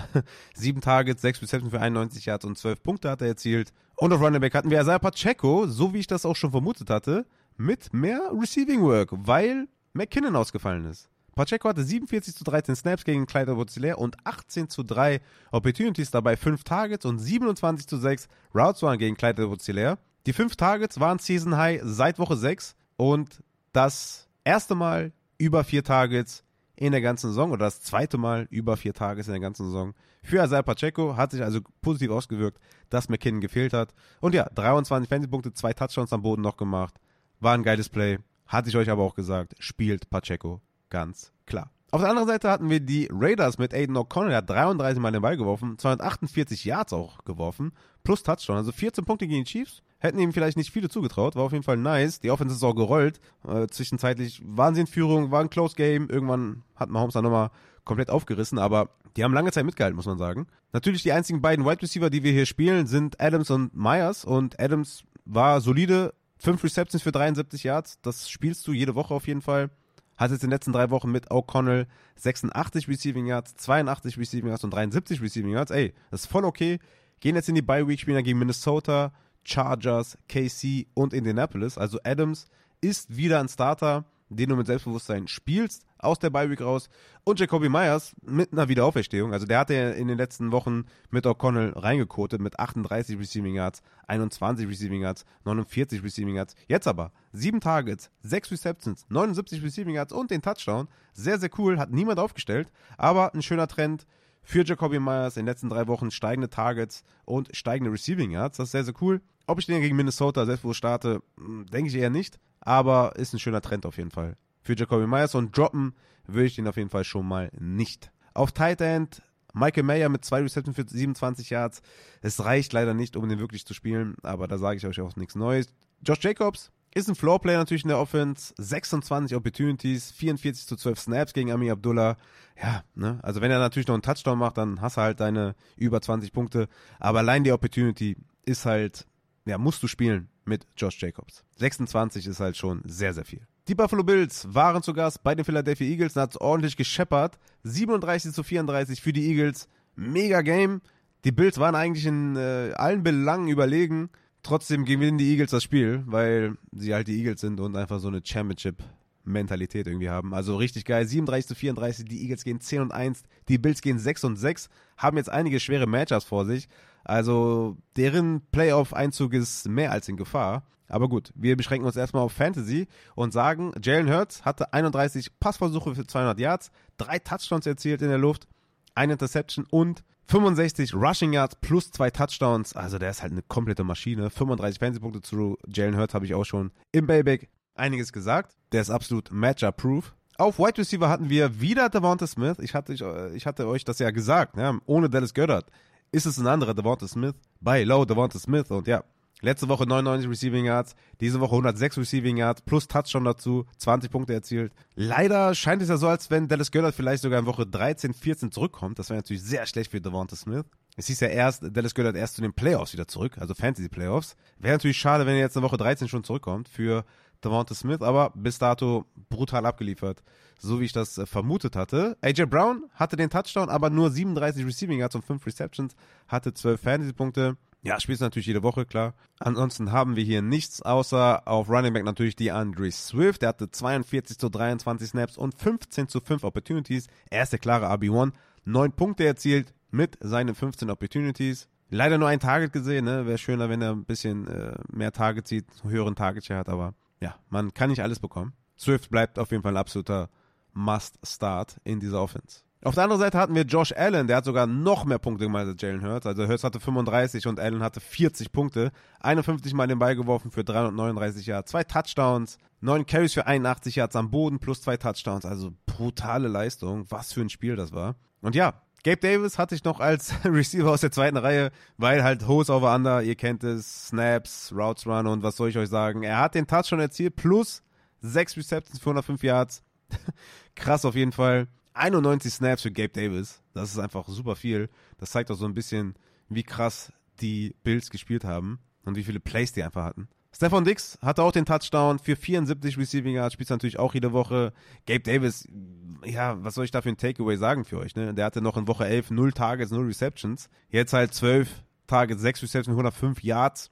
Er ist halt ein Boom-Bass-Spieler, ne? so wie ich das auch schon mal erzählt hatte. Und ja, entweder gehst du die Gefahr ein oder halt nicht. Ne? In Woche 14 gegen KC, du, ganz ehrlich, das sollte ein Hardcore-Game werden. Ich spiele Gabe Davis in Woche 14 gegen KC und nehme auch eine Zwei-Punkte-Performance in Kauf. Aber das hatte ich euch schon vor Wochen gesagt bei Gabe Davis. Kali Shakir hatte drei Receptions für 47 Yards. Er ist schon spielbar, kann man sagen, aber nicht jetzt wirklich ähm, mit Selbstvertrauen. Dalton Kincaid ohne Dawson Knox bleibt da der Titan 1 und hat einen soliden Target Share weiterhin. Hatte 38 Receiving Yards, 6 Targets. Das ist halt ja auf Titan Niveau sehr, sehr gut. Muss man abwarten, wann und ob Knox zurückkommt. Dann könnte es wieder schwierig werden mit der Verteilung der Snaps und Routes Run auf ähm, Tight End. Auf Running Back hatten wir James Cook mal wieder als klaren Leadback. James Cook profitiert ja echt krass von dem OC-Change, ne? In Woche 11 gegen die Jets hatte er 21 Opportunities und in Woche 12 gegen Philadelphia 23 Opportunities. Also es ist wirklich, er profitiert ganz stark davon.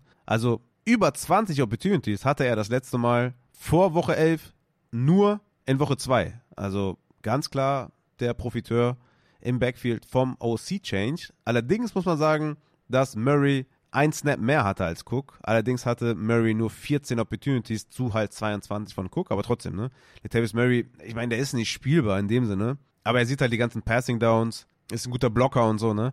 Ich meine, sie vertrauen Latavius Murray schon, aber James Cook mit der Opportunity auf jeden Fall ein Flexer für Floor. Ne? Für Upside wird schwierig, weil Latavius Murray halt schon noch viel sieht, gerade auch an der Goal-Line und so eingesetzt wird, aber ja, Cook mit einer hohen Opportunity dann kommen wir zum letzten Game für heute. Das sind die Baltimore Ravens bei den Chargers. Hat mir eben noch reingezogen. War geil, muss ich sagen. Ich hab's gefeiert, auch wenn es jetzt nicht High Scoring war. Aber das eine Play von äh, Keen Allen auf Everett, das war richtig geil. Und ja, an sich, ich, ich fand's irgendwie cool, auch wenn es, wie gesagt, 20 zu 10 ausgegangen ist für die Ravens. 9 und 3 gehen die. Die Chargers gehen 4 und 7. Ich meine, die Chargers, äh, ne, als Chargers-Fan hast du es auch nicht leicht. Hast einen Franchise-Quarterback, aber kriegst es einfach nicht hin, ne? Ist schon echt auch deprimierend. Lamar Jackson mit 14 Fantasy-Punkten, hat 32 Mal den Ball geworfen, 177 Passing Yards plus Touchdown, 3,9 Punkte am Boden, ohne Touchdown leider, aber ja, das habe ich ja auch bei den Mailbacks auch beantwortet. Zay Flowers, ja, war ein geiler Start. Ich hatte noch ein bisschen Bedenken wegen, den, äh, wegen der Verletzung äh, während der Woche,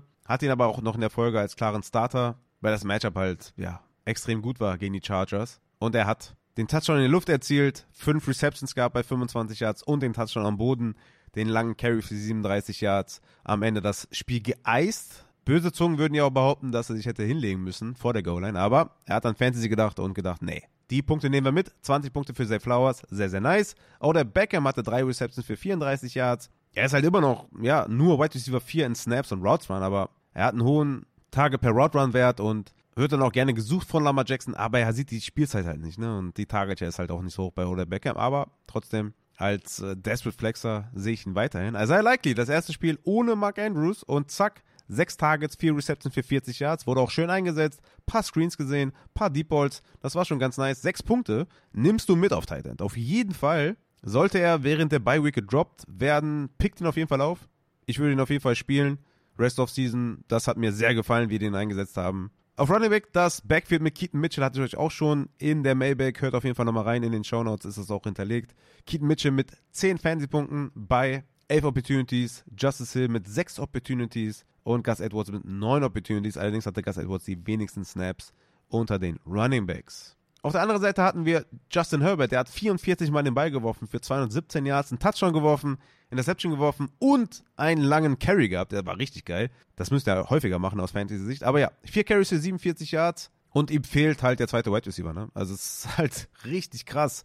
Quentin Johnson wurde ja, ähm, ich meine, er wurde behandelt an der Rippe, aber er wurde gebencht. Ne? Offiziell auch bestätigt äh, von mehreren Quellen, dass Quentin Johnson nicht wegen seiner Verletzung nicht mehr gespielt hat, sondern ja, Coaches Decision bei Quentin Johnston. Und ja, ist das Ergebnis der letzten Spiele von Quentin Johnson, die waren absurd schlecht und er ist momentan kein NFL-Wide Receiver, so würde ich das schon sagen. Und alle, die irgendwie noch Joshua Palmer im Kader haben oder wo Joshua Palmer auf dem Wide Receiver, auf dem Waferwire ist, holt euch Joshua Palmer und stasht ihn. Der kann ja zurückkommen in den nächsten Wochen. Und Herbert sucht desperately eine zweite Station neben Keen Allen. Keen Allen wieder mit einem Bombenspiel. 16 Targets, 14 Receptions für 106 Yards, 16 Fantasy-Punkte erzielt. Richtig geil. Aber wie gesagt, daneben ist nichts. Außer Everett, der diese Woche ein bisschen geliefert hat. Vier Receptions für 43 Yards und den Touchdown. Parham hat nichts gesehen, aber ich, ich denke, also ich würde Everett jetzt nächste Woche nicht unbedingt aufstellen. Könnte im erweiterten Streaming-Kreis vielleicht sein, aber das ist ja Week in und Week out unterschiedlich auf Titan, wer da was sieht. Ich meine, mit dem Benching von Quentin Johnston könnte vielleicht bisschen mehr frei werden für Everett. Ähm, ich, ja, tough auf jeden Fall. Neben Keen Allen ist halt nichts zu gebrauchen auf der Receiving-Position, deswegen Joshua Palmer unbedingt behalten und nicht droppen. Auf Running Back hatten wir Austin Eckler mit 53 zu 13 Snaps, 16 zu 5 Opportunities, aber Eckler spielt halt auch eine verdammt schlechte Saison, muss man sagen. Hatte 10 Catches für 32 Yards, gut, war, noch, war auch die Baltimore Defense. 5 Receptions für 32 Yards. Es gibt ganz viele Videos auf, auf Twitter, die zeigen, wie ja, Eckler halt declined, ne? Sein Topspeed ist nicht mehr da, seine Juke Rate, Miss Tackles forced und so. Also Eckler mit einer schlechten Saison und ja, die Klippe fällt er langsam runter. Müssen wir mal abwarten, ne? 2024, wo wir den draften. Aber erste Runde sehe ich keine Chance für Eckler. Äh, zweite eventuell auch nicht tatsächlich. Wenn er jetzt hier gegen Ende der Saison nicht die Kurve bekommt. Das ist einfach super schlecht, was der in den letzten Wochen fabriziert am Boden. Aber die Volume ist natürlich trotzdem sehr, sehr krass und da. Und klar, den muss natürlich aufstellen. Gerade auch mit den Receptions natürlich. Nie irgendein toughes Matchup am Boden, aber das war Baltimore auch. Und ja, die Receptions retten ihn. Sieben Punkte ist jetzt nichts, was du unbedingt spielst, aber kann er jederzeit auch einen Touchdown fangen oder erlaufen.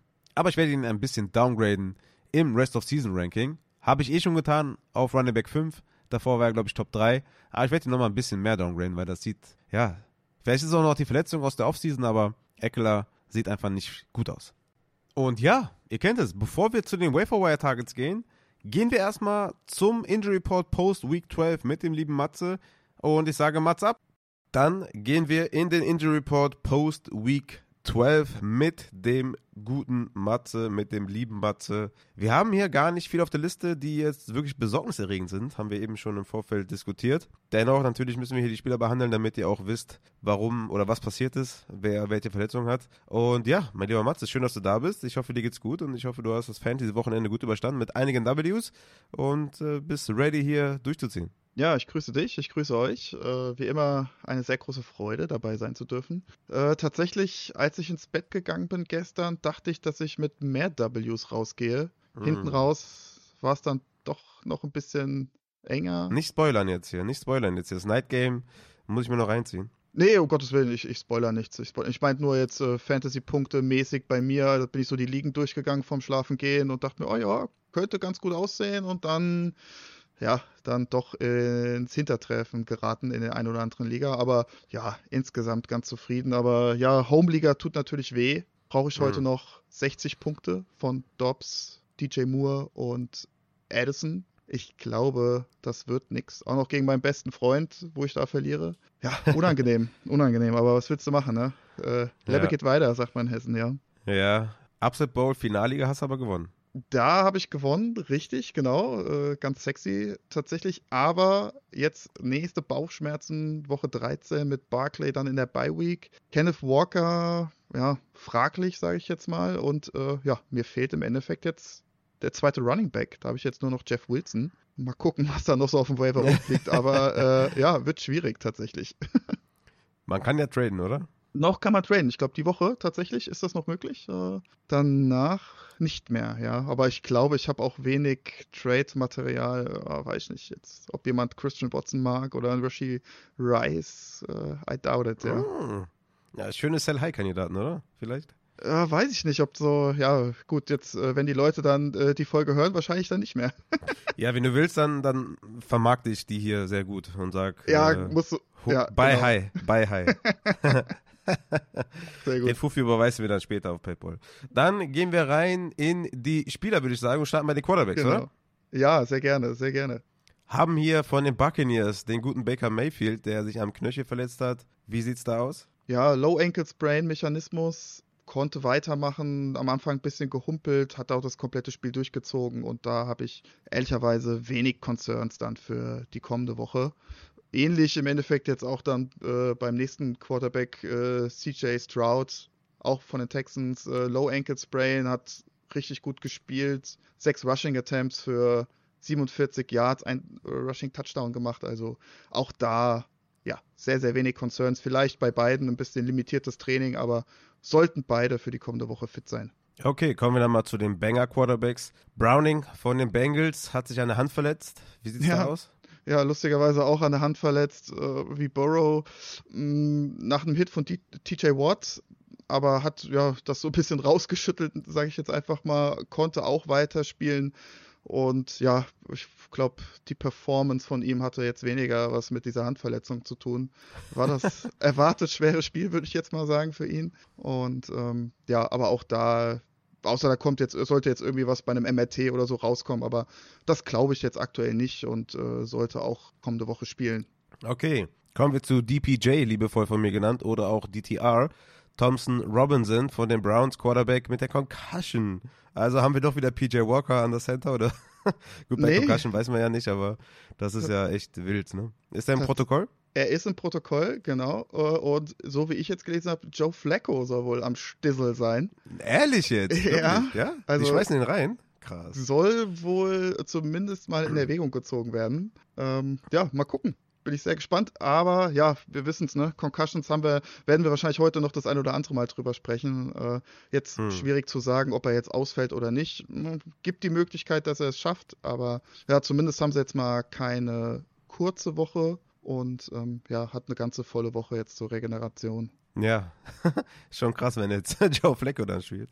Das wäre schon ein bisschen funny. Und wenn er dann auch auf, äh, abreißt, das wäre natürlich äh, das, also wer das nicht sehen will, dann weiß ich auch nicht. Kommen wir zu den Running Backs und starten bei David Montgomery von den Lions. Hat sich ja am Knöchel verletzt, aber kam auch wieder. Ja, ähm, auch da, er hat auf jeden Fall danach deutlich weniger gespielt als ähm, vor dieser Verletzung könnte natürlich dann auch so ein bisschen am Spielverlauf gelegen haben, wo dann die Lions ähm, ja dann doch hinten gelegen haben und dann sehr, sehr viel passen mussten. Um, vom Mechanismus her auch tendenziell eher Low Ankle Sprain als High Ankle Sprain und auch da, wie gesagt, er ist ja zurückgekommen, gehe ich jetzt stark davon aus, dass er auch äh, kommende Woche dann zur Verfügung stehen wird. Yes, okay. Travis Etienne von den Jaguars an der Brust verletzt. Genau, auch da tendenziell eher die oberen Rippen, hat einen starken Hit abbekommen, musste ein paar Snaps raus, ein bisschen Luft holen. Ähm, auch da rechne ich jetzt erstmal mit relativ wenig Training die Woche über, sollte allerdings auch ähm, nächste Woche spielen können. Könnte mir gegebenenfalls vorstellen, dass man ihn vielleicht dann so diese Short Yardage Situation so ein bisschen ja, wegnimmt und das dann doch lieber die anderen zwei Running Backs überlässt. Aber ja, grundsätzlich jetzt erstmal keine Sorge für die kommende Woche. Javonte Williams mal wieder auf dem Injury Report von den Broncos. Samaji Piran hat auch einiges gesehen, hat doch den Touchdown gemacht. Ja, tatsächlich, ähm, glaube ich, war das äh, der, der Pirine-Touchdown auch tatsächlich gerade dann die Situation, wo Williams out war. Er kam dann nochmal rein, hatte dann, wenn ich es richtig heute gesehen habe, 18 Rushing Attempts gehabt, natürlich mit Führung immer ganz gut. Also grundsätzlich von der Workload, Workload her war das eigentlich in Ordnung. Und auch da soll es wohl nur eine Nackenprellung sein, also Neck äh, Sprain. Und ja, hab da jetzt auch äh, wenig Concerns, was äh, die kommende Woche angeht. Sehr, sehr gut. Gehen wir zu den Wide Receivers. Da haben wir Tyreek Hill, auch wieder Knöchel, aber der kam ja auch zurück, hat geballt. Keine Concerns, oder? Ja, ist echt so, so ein kleines Stehaufmännchen, ne? so, so ein Gummimensch einfach irgendwie. Der hat immer mal irgendwo was, wo man so die Luft anhält, ne? als Owner oder als Dolphins-Fan und dann geht er mal kurz raus und ja, ballt aber dann weiterhin. Also ja, auch da wahrscheinlich. Er tut so. tut ein bisschen Show, meinst du? ja, ja. Und äh, ja, könnte mir halt vorstellen, auch hier wieder Anfang der Woche Limited Practice und sollte aber auch da für Woche 13 kein Thema sein. Okay, Rashid Shahid und Olave von den Saints, beide auf dem Injury Report. Shahid mit der Tight Injury und Olave im Concussion-Protokoll. Richtig, genau. Bei den beiden sieht es wohl möglich nicht ganz so gut aus. Also äh, Shahid mit der Muskelverletzung ohne Körperkontakt vom Gegner im Schnitt ungefähr ein bis zwei Wochen out. Wide Receiver mit so einer Thigh-Quadrizepsverletzung ist natürlich dann auch gerade für so einen Speedster wie Shahid schon ja nicht gerade förderlich, so eine Verletzung, und äh, könnte ihm da schon ordentlich wehtun, im wahrsten Sinne des Wortes. Ähm, da gehe ich jetzt erstmal davon aus, dass er kommende Woche nicht zur Verfügung steht. Äh, bei Olave ist im Concussion-Protokoll, ist bei einem Catch-Versuch gefühlt äh, aus dem dritten Stock irgendwie mit dem Hinterkopf aufgekommen. Ähm, ja, wie gesagt, ist im Concussion-Protokoll und tatsächlich, also bei mir persönlich hoch im Kurs Lynn Bowden und A.T. Perry vom Waiver Wire Mal gucken. Aber was man vielleicht bei Olave noch dazu sagen muss, es ist jetzt die dritte Concussion in äh, drei Jahren. Also tendenziell vielleicht sogar eine längere Ausfallzeit, müssen wir halt mal gucken. Aber mhm, ja, okay. deswegen äh, könnte ich mir tatsächlich vorstellen, dass Olave kommende Woche nicht zur Verfügung steht. Oh, okay. Ja, A.T. Perry, Taysom Hill wahrscheinlich da diejenigen, die davon profitieren. Und äh, Camara dann statt 50 Targets 60 Targets. Ja? Man, man muss mal schauen. Richtig. Kommen wir zur nächsten Concussion von Demario Douglas von den Patriots. Auch im Protokoll schon? Äh, tatsächlich nicht. Hm. Der kam wohl einfach nicht mehr rein. Und ähm, ja, mal schauen, was da heute noch die Tests ergeben. Bill Belichick wusste heute nicht so wirklich, ob er im Concussion-Protokoll ist oder ob er noch reinkommt. Er selbst meinte, er hätte keine Concussion. Ja, mal gucken, was da jetzt so die nächsten Tage rauskommt. Also ich gehe davon aus, wenn er jetzt nicht im Concussion-Protokoll äh, ist, dass er dann auch ein Full Practice hat am Mittwoch. Aber ja, da müssen wir wahrscheinlich so ein bisschen den Practice äh, Report abwarten. Aber ja, auch da gehe ich davon aus, dass er kommende Woche spielen wird. Okay, Cooper Cup, direkt beim ersten Play, glaube ich, hat er sich da am Knöchel verletzt. Oder beim Blocken. Nee, war, war beim Blocken, glaube ich, ne? Zweite Play oder so. Ja, wie sieht's da aus? War ja nicht so die beste Performance von Cooper Cup. Hatte der Knöchel damit einiges zu tun, dass er sich da direkt am Anfang wieder verletzt hat? Ja, ich glaube tatsächlich schon. Ein äh, bisschen nach innen umgeknickt, hatte ich so den Eindruck. Ähm, ja, war direkt am Anfang super ärgerlich. Ähm, wer hatte mich denn da noch gefragt? Auf, äh, was war das, auf Twitter oder Instagram? Felix auf jeden Fall. Der hat mich noch gefragt, soll ich Cup aufstellen oder Tutu Atwell? Ich habe natürlich äh, ja, zu Cup geraten tut mir leid, Felix, wenn du das hier hörst. Ähm, ja, ich hoffe, die sechs Punkte oder sieben Punkte haben es jetzt nicht rausgerissen bei dir. und ähm, ja, hat auch die letzten zwei Drives dann gar nicht mehr gespielt, als das Spiel dann schon entschieden war. Ja, ja, genau. Ähm, ich hatte auch wirklich so das Gefühl, dass er nach dieser Verletzung auch nicht mehr so mit der hundertprozentigen Intensität die Routen gelaufen ist, also sehr viel auch vorher abgebrochen, aber Gut, ich weiß jetzt auch nicht, inwieweit das dann irgendwie im, im, im Gameplan oder so da mit äh, eine Rolle gespielt hat, aber ja, super ärgerlich natürlich, dass da direkt äh, im zweiten, dritten Snap da ja diese Re-Injury kam. Aber nichtsdestotrotz, mhm. äh, meisten Snaps und meisten Routen auf dem Feld gewesen, ne, von allen Wide mhm. Receivers. Mhm. Ja, ich hatte auch das Gefühl, dass er eher so zur Ablenkung da war, als jetzt wirklich fester Bestandteil ja. für irgendwelche Routenkonzepte, aber ja. Ich meine, Nakur hat ja auch nicht das beste Spiel gehabt. War dann äh, Tight End Season bei den Rams mit Tyler Higby. Aber okay. Das war ja auch schon Woche. vorher nicht so, ne? Also jetzt unabhängig von der Verletzung. Ja, lange, ja. lange, äh, wie sagt man, cold, Stre ja. Stre cold stretch. Richtig, ja. Oh Mann. Ja, leider ja. Ich habe auch in einer Baseball-Liga Nakur geholt für Christian Watson und Gabe Davis. Geil. Mm.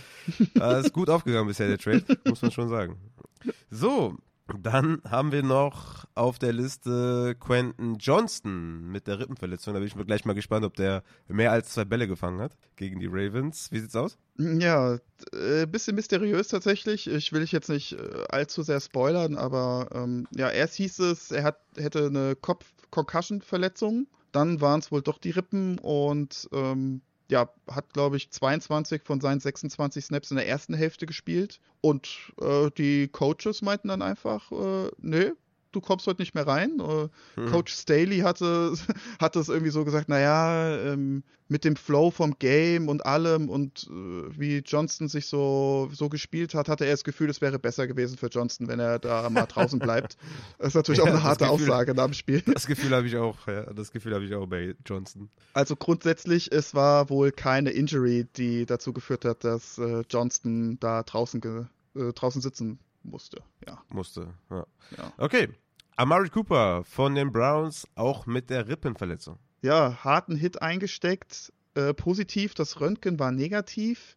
Das ist natürlich schon mal sehr, sehr gut. Ich rechne ja mit sehr, sehr wenig bis gar keinem Training teilweise für Cooper, aber das ist grundsätzlich für ihn jetzt nichts Neues. Also er hat jede Woche seine Veteran Rest Days. Um, ja, könnte tatsächlich auch bei einer heftigen Prellung natürlich für einen gewissen Performance-Dip schon führen. Jetzt muss man natürlich dazu sagen, mit dem Quarterback-Play war das ja sowieso schon jetzt nicht ganz so rosig, äh, die letzten ein, zwei Wochen. Mhm. Und ja, sieht nicht gut aus tatsächlich für Mary Cooper. Deswegen mhm. ist es für mich definitiv in den nächsten ein, zwei Wochen ja, ein Sit-Kandidat, auch ja, wenn er active sein wird. Moment mal, Moment mal. Haben wir nicht eben von Joe Flacco geredet? Ja, das wollte ich nämlich gerade noch sagen. Außer es kommt Joe Flacco natürlich. Dann, ey, dann müssen wir alles reinschmeißen, was geht, was den Ball Auf fangen kann. jeden Fall. Wäre nicht der erste Wide Receiver, der unter Joe Flacco produziert. Deswegen, let's go. Aber nächste Woche wird enger.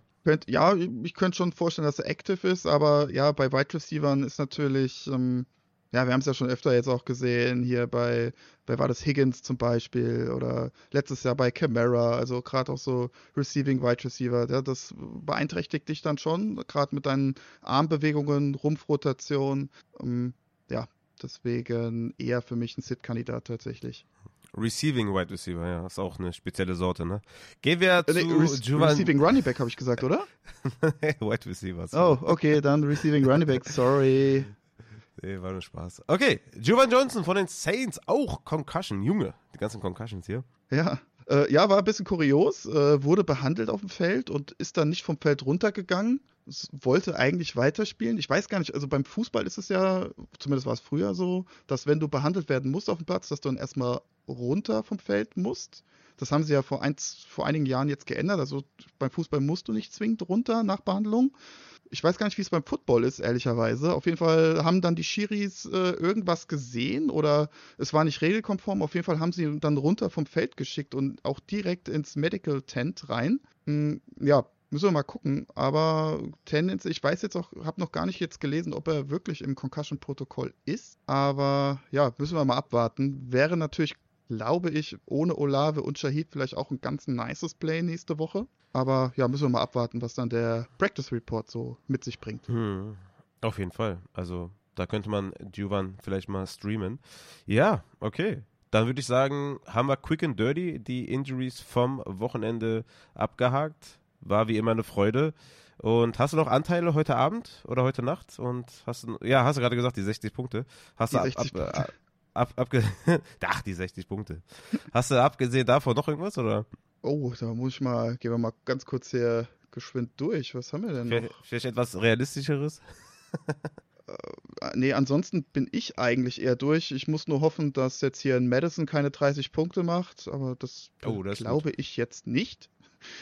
Ähm, nee, ansonsten bin ich tatsächlich leider Gottes durch. Also wenn ich verloren habe, dann habe ich tatsächlich auch verloren. Und äh, das ist jetzt meine einzige Hoffnung mit den 60 Punkten tatsächlich, ja. Ja gut, wir werden an nicht denken auf jeden Fall. Wenn wir gleich dann Addison und so weiter sehen bei ihren Catches. Ja, Justin Jefferson wird wahrscheinlich ausfallen, ne? Ja, leider Gottes. Tatsächlich, da kam heute die Meldung von ESPN, dass, es, dass er unlikely ist äh, zu spielen. Boah, tough, ne? Für alle Jefferson-Owner oder auch Leute, die dann für ihn getradet haben. Aber ja, ja. gut ist, ähm, ist, ja jetzt, ist, ja jetzt, nicht so, dass die nächste Woche eine Bye-Week haben oder so. Ja, ist ja kein Problem für uns Fantasy-Owner, nee. aber er hat ja sowieso, ne, Jefferson gesagt, ne, die, die Fantasy-Owner interessieren ihn nicht und seine Gesundheit geht vor, was natürlich auch äh, richtig ist. Ja, ja, ganz klar. Wir haben ihn trotzdem lieb. Ich wollte gerade sagen, er ist trotzdem ein cooler Dude und äh, ich glaube, wir sind einfach alle froh, wenn wir ihn wieder auch aus, als neutraler äh, Fantasy- bzw. neutraler Football-Fan einfach ihn wieder auf dem Platz sehen. Ja, froh sind wir auch, wenn du wieder am Start bist für die Samstagfolge für die Start-Sit. Na, sicher. Sehr gut. ja, mein Lieber, dann würde ich sagen, verabschieden wir dich und ich gehe dann weiter in die Waferwire-Targets und ja. Ja, äh, war wie immer auch ein Fest äh, meinerseits und ich wünsche euch natürlich allen eine sehr, sehr schöne Woche. Und wenn ihr irgendwelche Fragen habt in, äh, ja, in der Woche, einfach raushauen, meldet euch. DMs sind offen und äh, ansonsten macht's gut und ciao, ciao. Sehr, sehr gut. Damit gehen wir in die Waferwire Targets für Woche 13. Oh shit, das ist schon ein bisschen tough. Woche 13, es geht dem Ende nahe. Bei Week diese Woche haben die Chicago Bears, die Buffalo Bills, die Giants, Raiders, Ravens und die Vikings, die gleich noch spielen. Also eine taffe Bye-Week auf jeden Fall. Da sind einige fantasy-relevante Spieler dabei. Auf Quarterback habe ich für euch diese Woche ein paar nice Starter. Zum einen Tour Tango Bailoa gegen Washington. Es kann sein, dass der ein oder andere vielleicht Tour droppt. Dann pickt ihn bitte auf und spielt ihn gegen Washington. Must start, must play. Trevor Lawrence spielt gegen Cincinnati. Auch hier, wer weiß, ne? Es ist für mich immer schwer auf Quarterback zu sagen, wer ist jetzt wirklich noch da, wer ist gerostert, wer nicht. Was für eine Liga spielt der? Eine 8er, eine 10er, keine Ahnung, eine 12er, 14er, 16er, 18er. Trevor Lawrence gegen Cincinnati, must play, auf jeden Fall aufstellen. Kommen wir zu ein paar deeperen Spielern und starten bei Derek Carr gegen Detroit. Sollte ein Spiel werden mit vier Punkten. Derek Carr auf jeden Fall aufpicken. Russell Wilson gegen Houston sollte auch ein Spiel werden mit vielen Punkten aufpicken. Jordan Love gegen KC. Hey, Jordan Love, ne, in den letzten Wochen immer wieder genannt, immer wieder hervorgehoben, dass er auf einer guten Stretch ist, hat eine Hot Stretch in mehreren Metriken in den letzten Wochen wirklich am Ballen. Gegen KC könnte es High-Scoring werden. Aiden O'Connell hat gegen KC gut gespielt. Jordan Love bleibt ein Streamer für mich. Gardner Minshew habe ich noch bei den Titans. Auch hier, ne, Matchup ist okay. Er hat Pittman, er hat Downs. Das ist okay. Für einen Floor, wenn man wirklich desperate ist, kann man äh, Minshew spielen. Und Kenny Pickett gegen die Arizona Cardinals. Besser wird es nicht mehr für Pickett. Vielleicht reißt das jetzt raus mit den meisten Passing Yards in Woche 12. Bestleistung gewesen. Also von daher gegen Arizona dann Matchup. Also let's go. Kenny Pickett ist mein Streamer auf jeden Fall auch. Auf Running Back haben wir, ja, Keaton Mitchell und Ty Chandler. Mehr habe ich hier nicht. Also, außer natürlich den ganzen Handcuffs, die ich hier auch in den letzten Wochen schon bei Raffas heutiger Defense auf Patreon dabei hatte. Ähm, oder beim Waferwire Target äh, dabei hatte. Ja, die bitte alle aufpicken, wenn ihr da die Workhorses, Leadbacks habt in eurem Team. Und ja, Keaton Mitchell, Ty Chandler, wenn die noch da sein sollten, auf jeden Fall aufpicken. Aber das sage ich ja auch schon seit Wochen. Auf Wide Receiver haben wir auch einige dabei, die ja sneaky okay sind, ne? Jaden Reed von den Packers, wenn er da sein sollte, kann man gerne mal holen. Curtis Samuel ist letzte Woche ausgebrochen. 12 Targets, 9 Receptions für 100 Yards gegen Dallas. Spielen jetzt gegen Miami. Er wird auf jeden Fall nicht gegen Jalen Ramsey spielen. Also von daher Curtis Samuel, sneaky Start auf jeden Fall auch für Woche 13. OBJ, ne, wie gesagt, die Snaps und Route Run sind nicht so da, aber Tages per Route Run Wert ist sehr, sehr gut. OBJ in tieferen Ligen gerne aufnehmen. Khalil Shakir, solange Dawson Knox noch out ist, kann man ihn auf jeden Fall auch desperately wise spielen. Jalen Hyatt hat eine tolle Performance, aber ich habe ja gesagt, Giants Receiving Core eher so nee, danke, aber wenn man desperate ist, kann man auch da mal versuchen. A.T. Perry, ne, jetzt mit Shahid und oder Olave, ähm, die ausfallen könnten, könnte man A.T. Perry auch holen und Joshua Palmer unbedingt stashen. Wie gesagt, die Chargers brauchen ihn desperately, wenn sie noch irgendwas reißen wollen. Von daher sind das meine Wafer-Targets. Ich würde für niemanden mehr als 10% bieten. So viel steht fest. Bei den meisten eher 0 bis 5%. Bei Curtis Samuel könnte man schon mal 5 bis, 5 bis 10% überlegen, aber es sind alles keine tollen Ads. Auf Titan habe ich äh, Juwan Johnson, natürlich. Ähm, auch hier Shahid und Olave könnten ausfallen. Zudem, gute Tages gesehen. Taysom Hill, eh must start, aber auch da weiß man natürlich nicht, wie oft er gedroppt wurde oder so. Tucker Craft, jetzt mit Musgrave, der länger ausfallen soll. Hatte ja noch gesagt bei den Takeaways beim Start-Sit vom Thanksgiving Game, dass ich Tucker Craft nicht traue mit den zwei Tages, die er nur gesehen hat. Aber ja, Musgrave soll wohl länger ausfallen und Tucker Craft, desperately, könnte man dann aufnehmen. Pat Fryermuth natürlich, ne, wenn er noch da ist, aufpicken. Tyler Conklin hat jetzt ein Code-Game gehabt, aber davor die Spiele soliden Target-Share gesehen, aufpicken. Und Kate Otten, jetzt das zweite Spiel in Folge, mit soliden Receptions auch aufpicken. Titan ist Landscape, ihr wisst es. Das sind so meine Titan-Targets. Und ja, alles weitere gibt es dann im Wafer Report für Woche 13 plus Raffas heutige Defense. Wie gesagt, es gibt Bonusfolgen auf Patreon zu Playoff-Matchups und natürlich In-Season-Rankings, Rest-of-Season-Rankings, alles, was das Herz begehrt. Und es gibt natürlich die Arbeitsnachweise, Injury-Wise vom Matze und die Comeback-Dates vom Matze. Checkt das gerne ab. Vielen Dank an alle, die supporten. Und ich würde sagen, damit bin ich auch für Woche 12 raus. Für die Takeaways, für die Wi-Fi Targets. Vielen Dank fürs Zuhören. Hau, rein.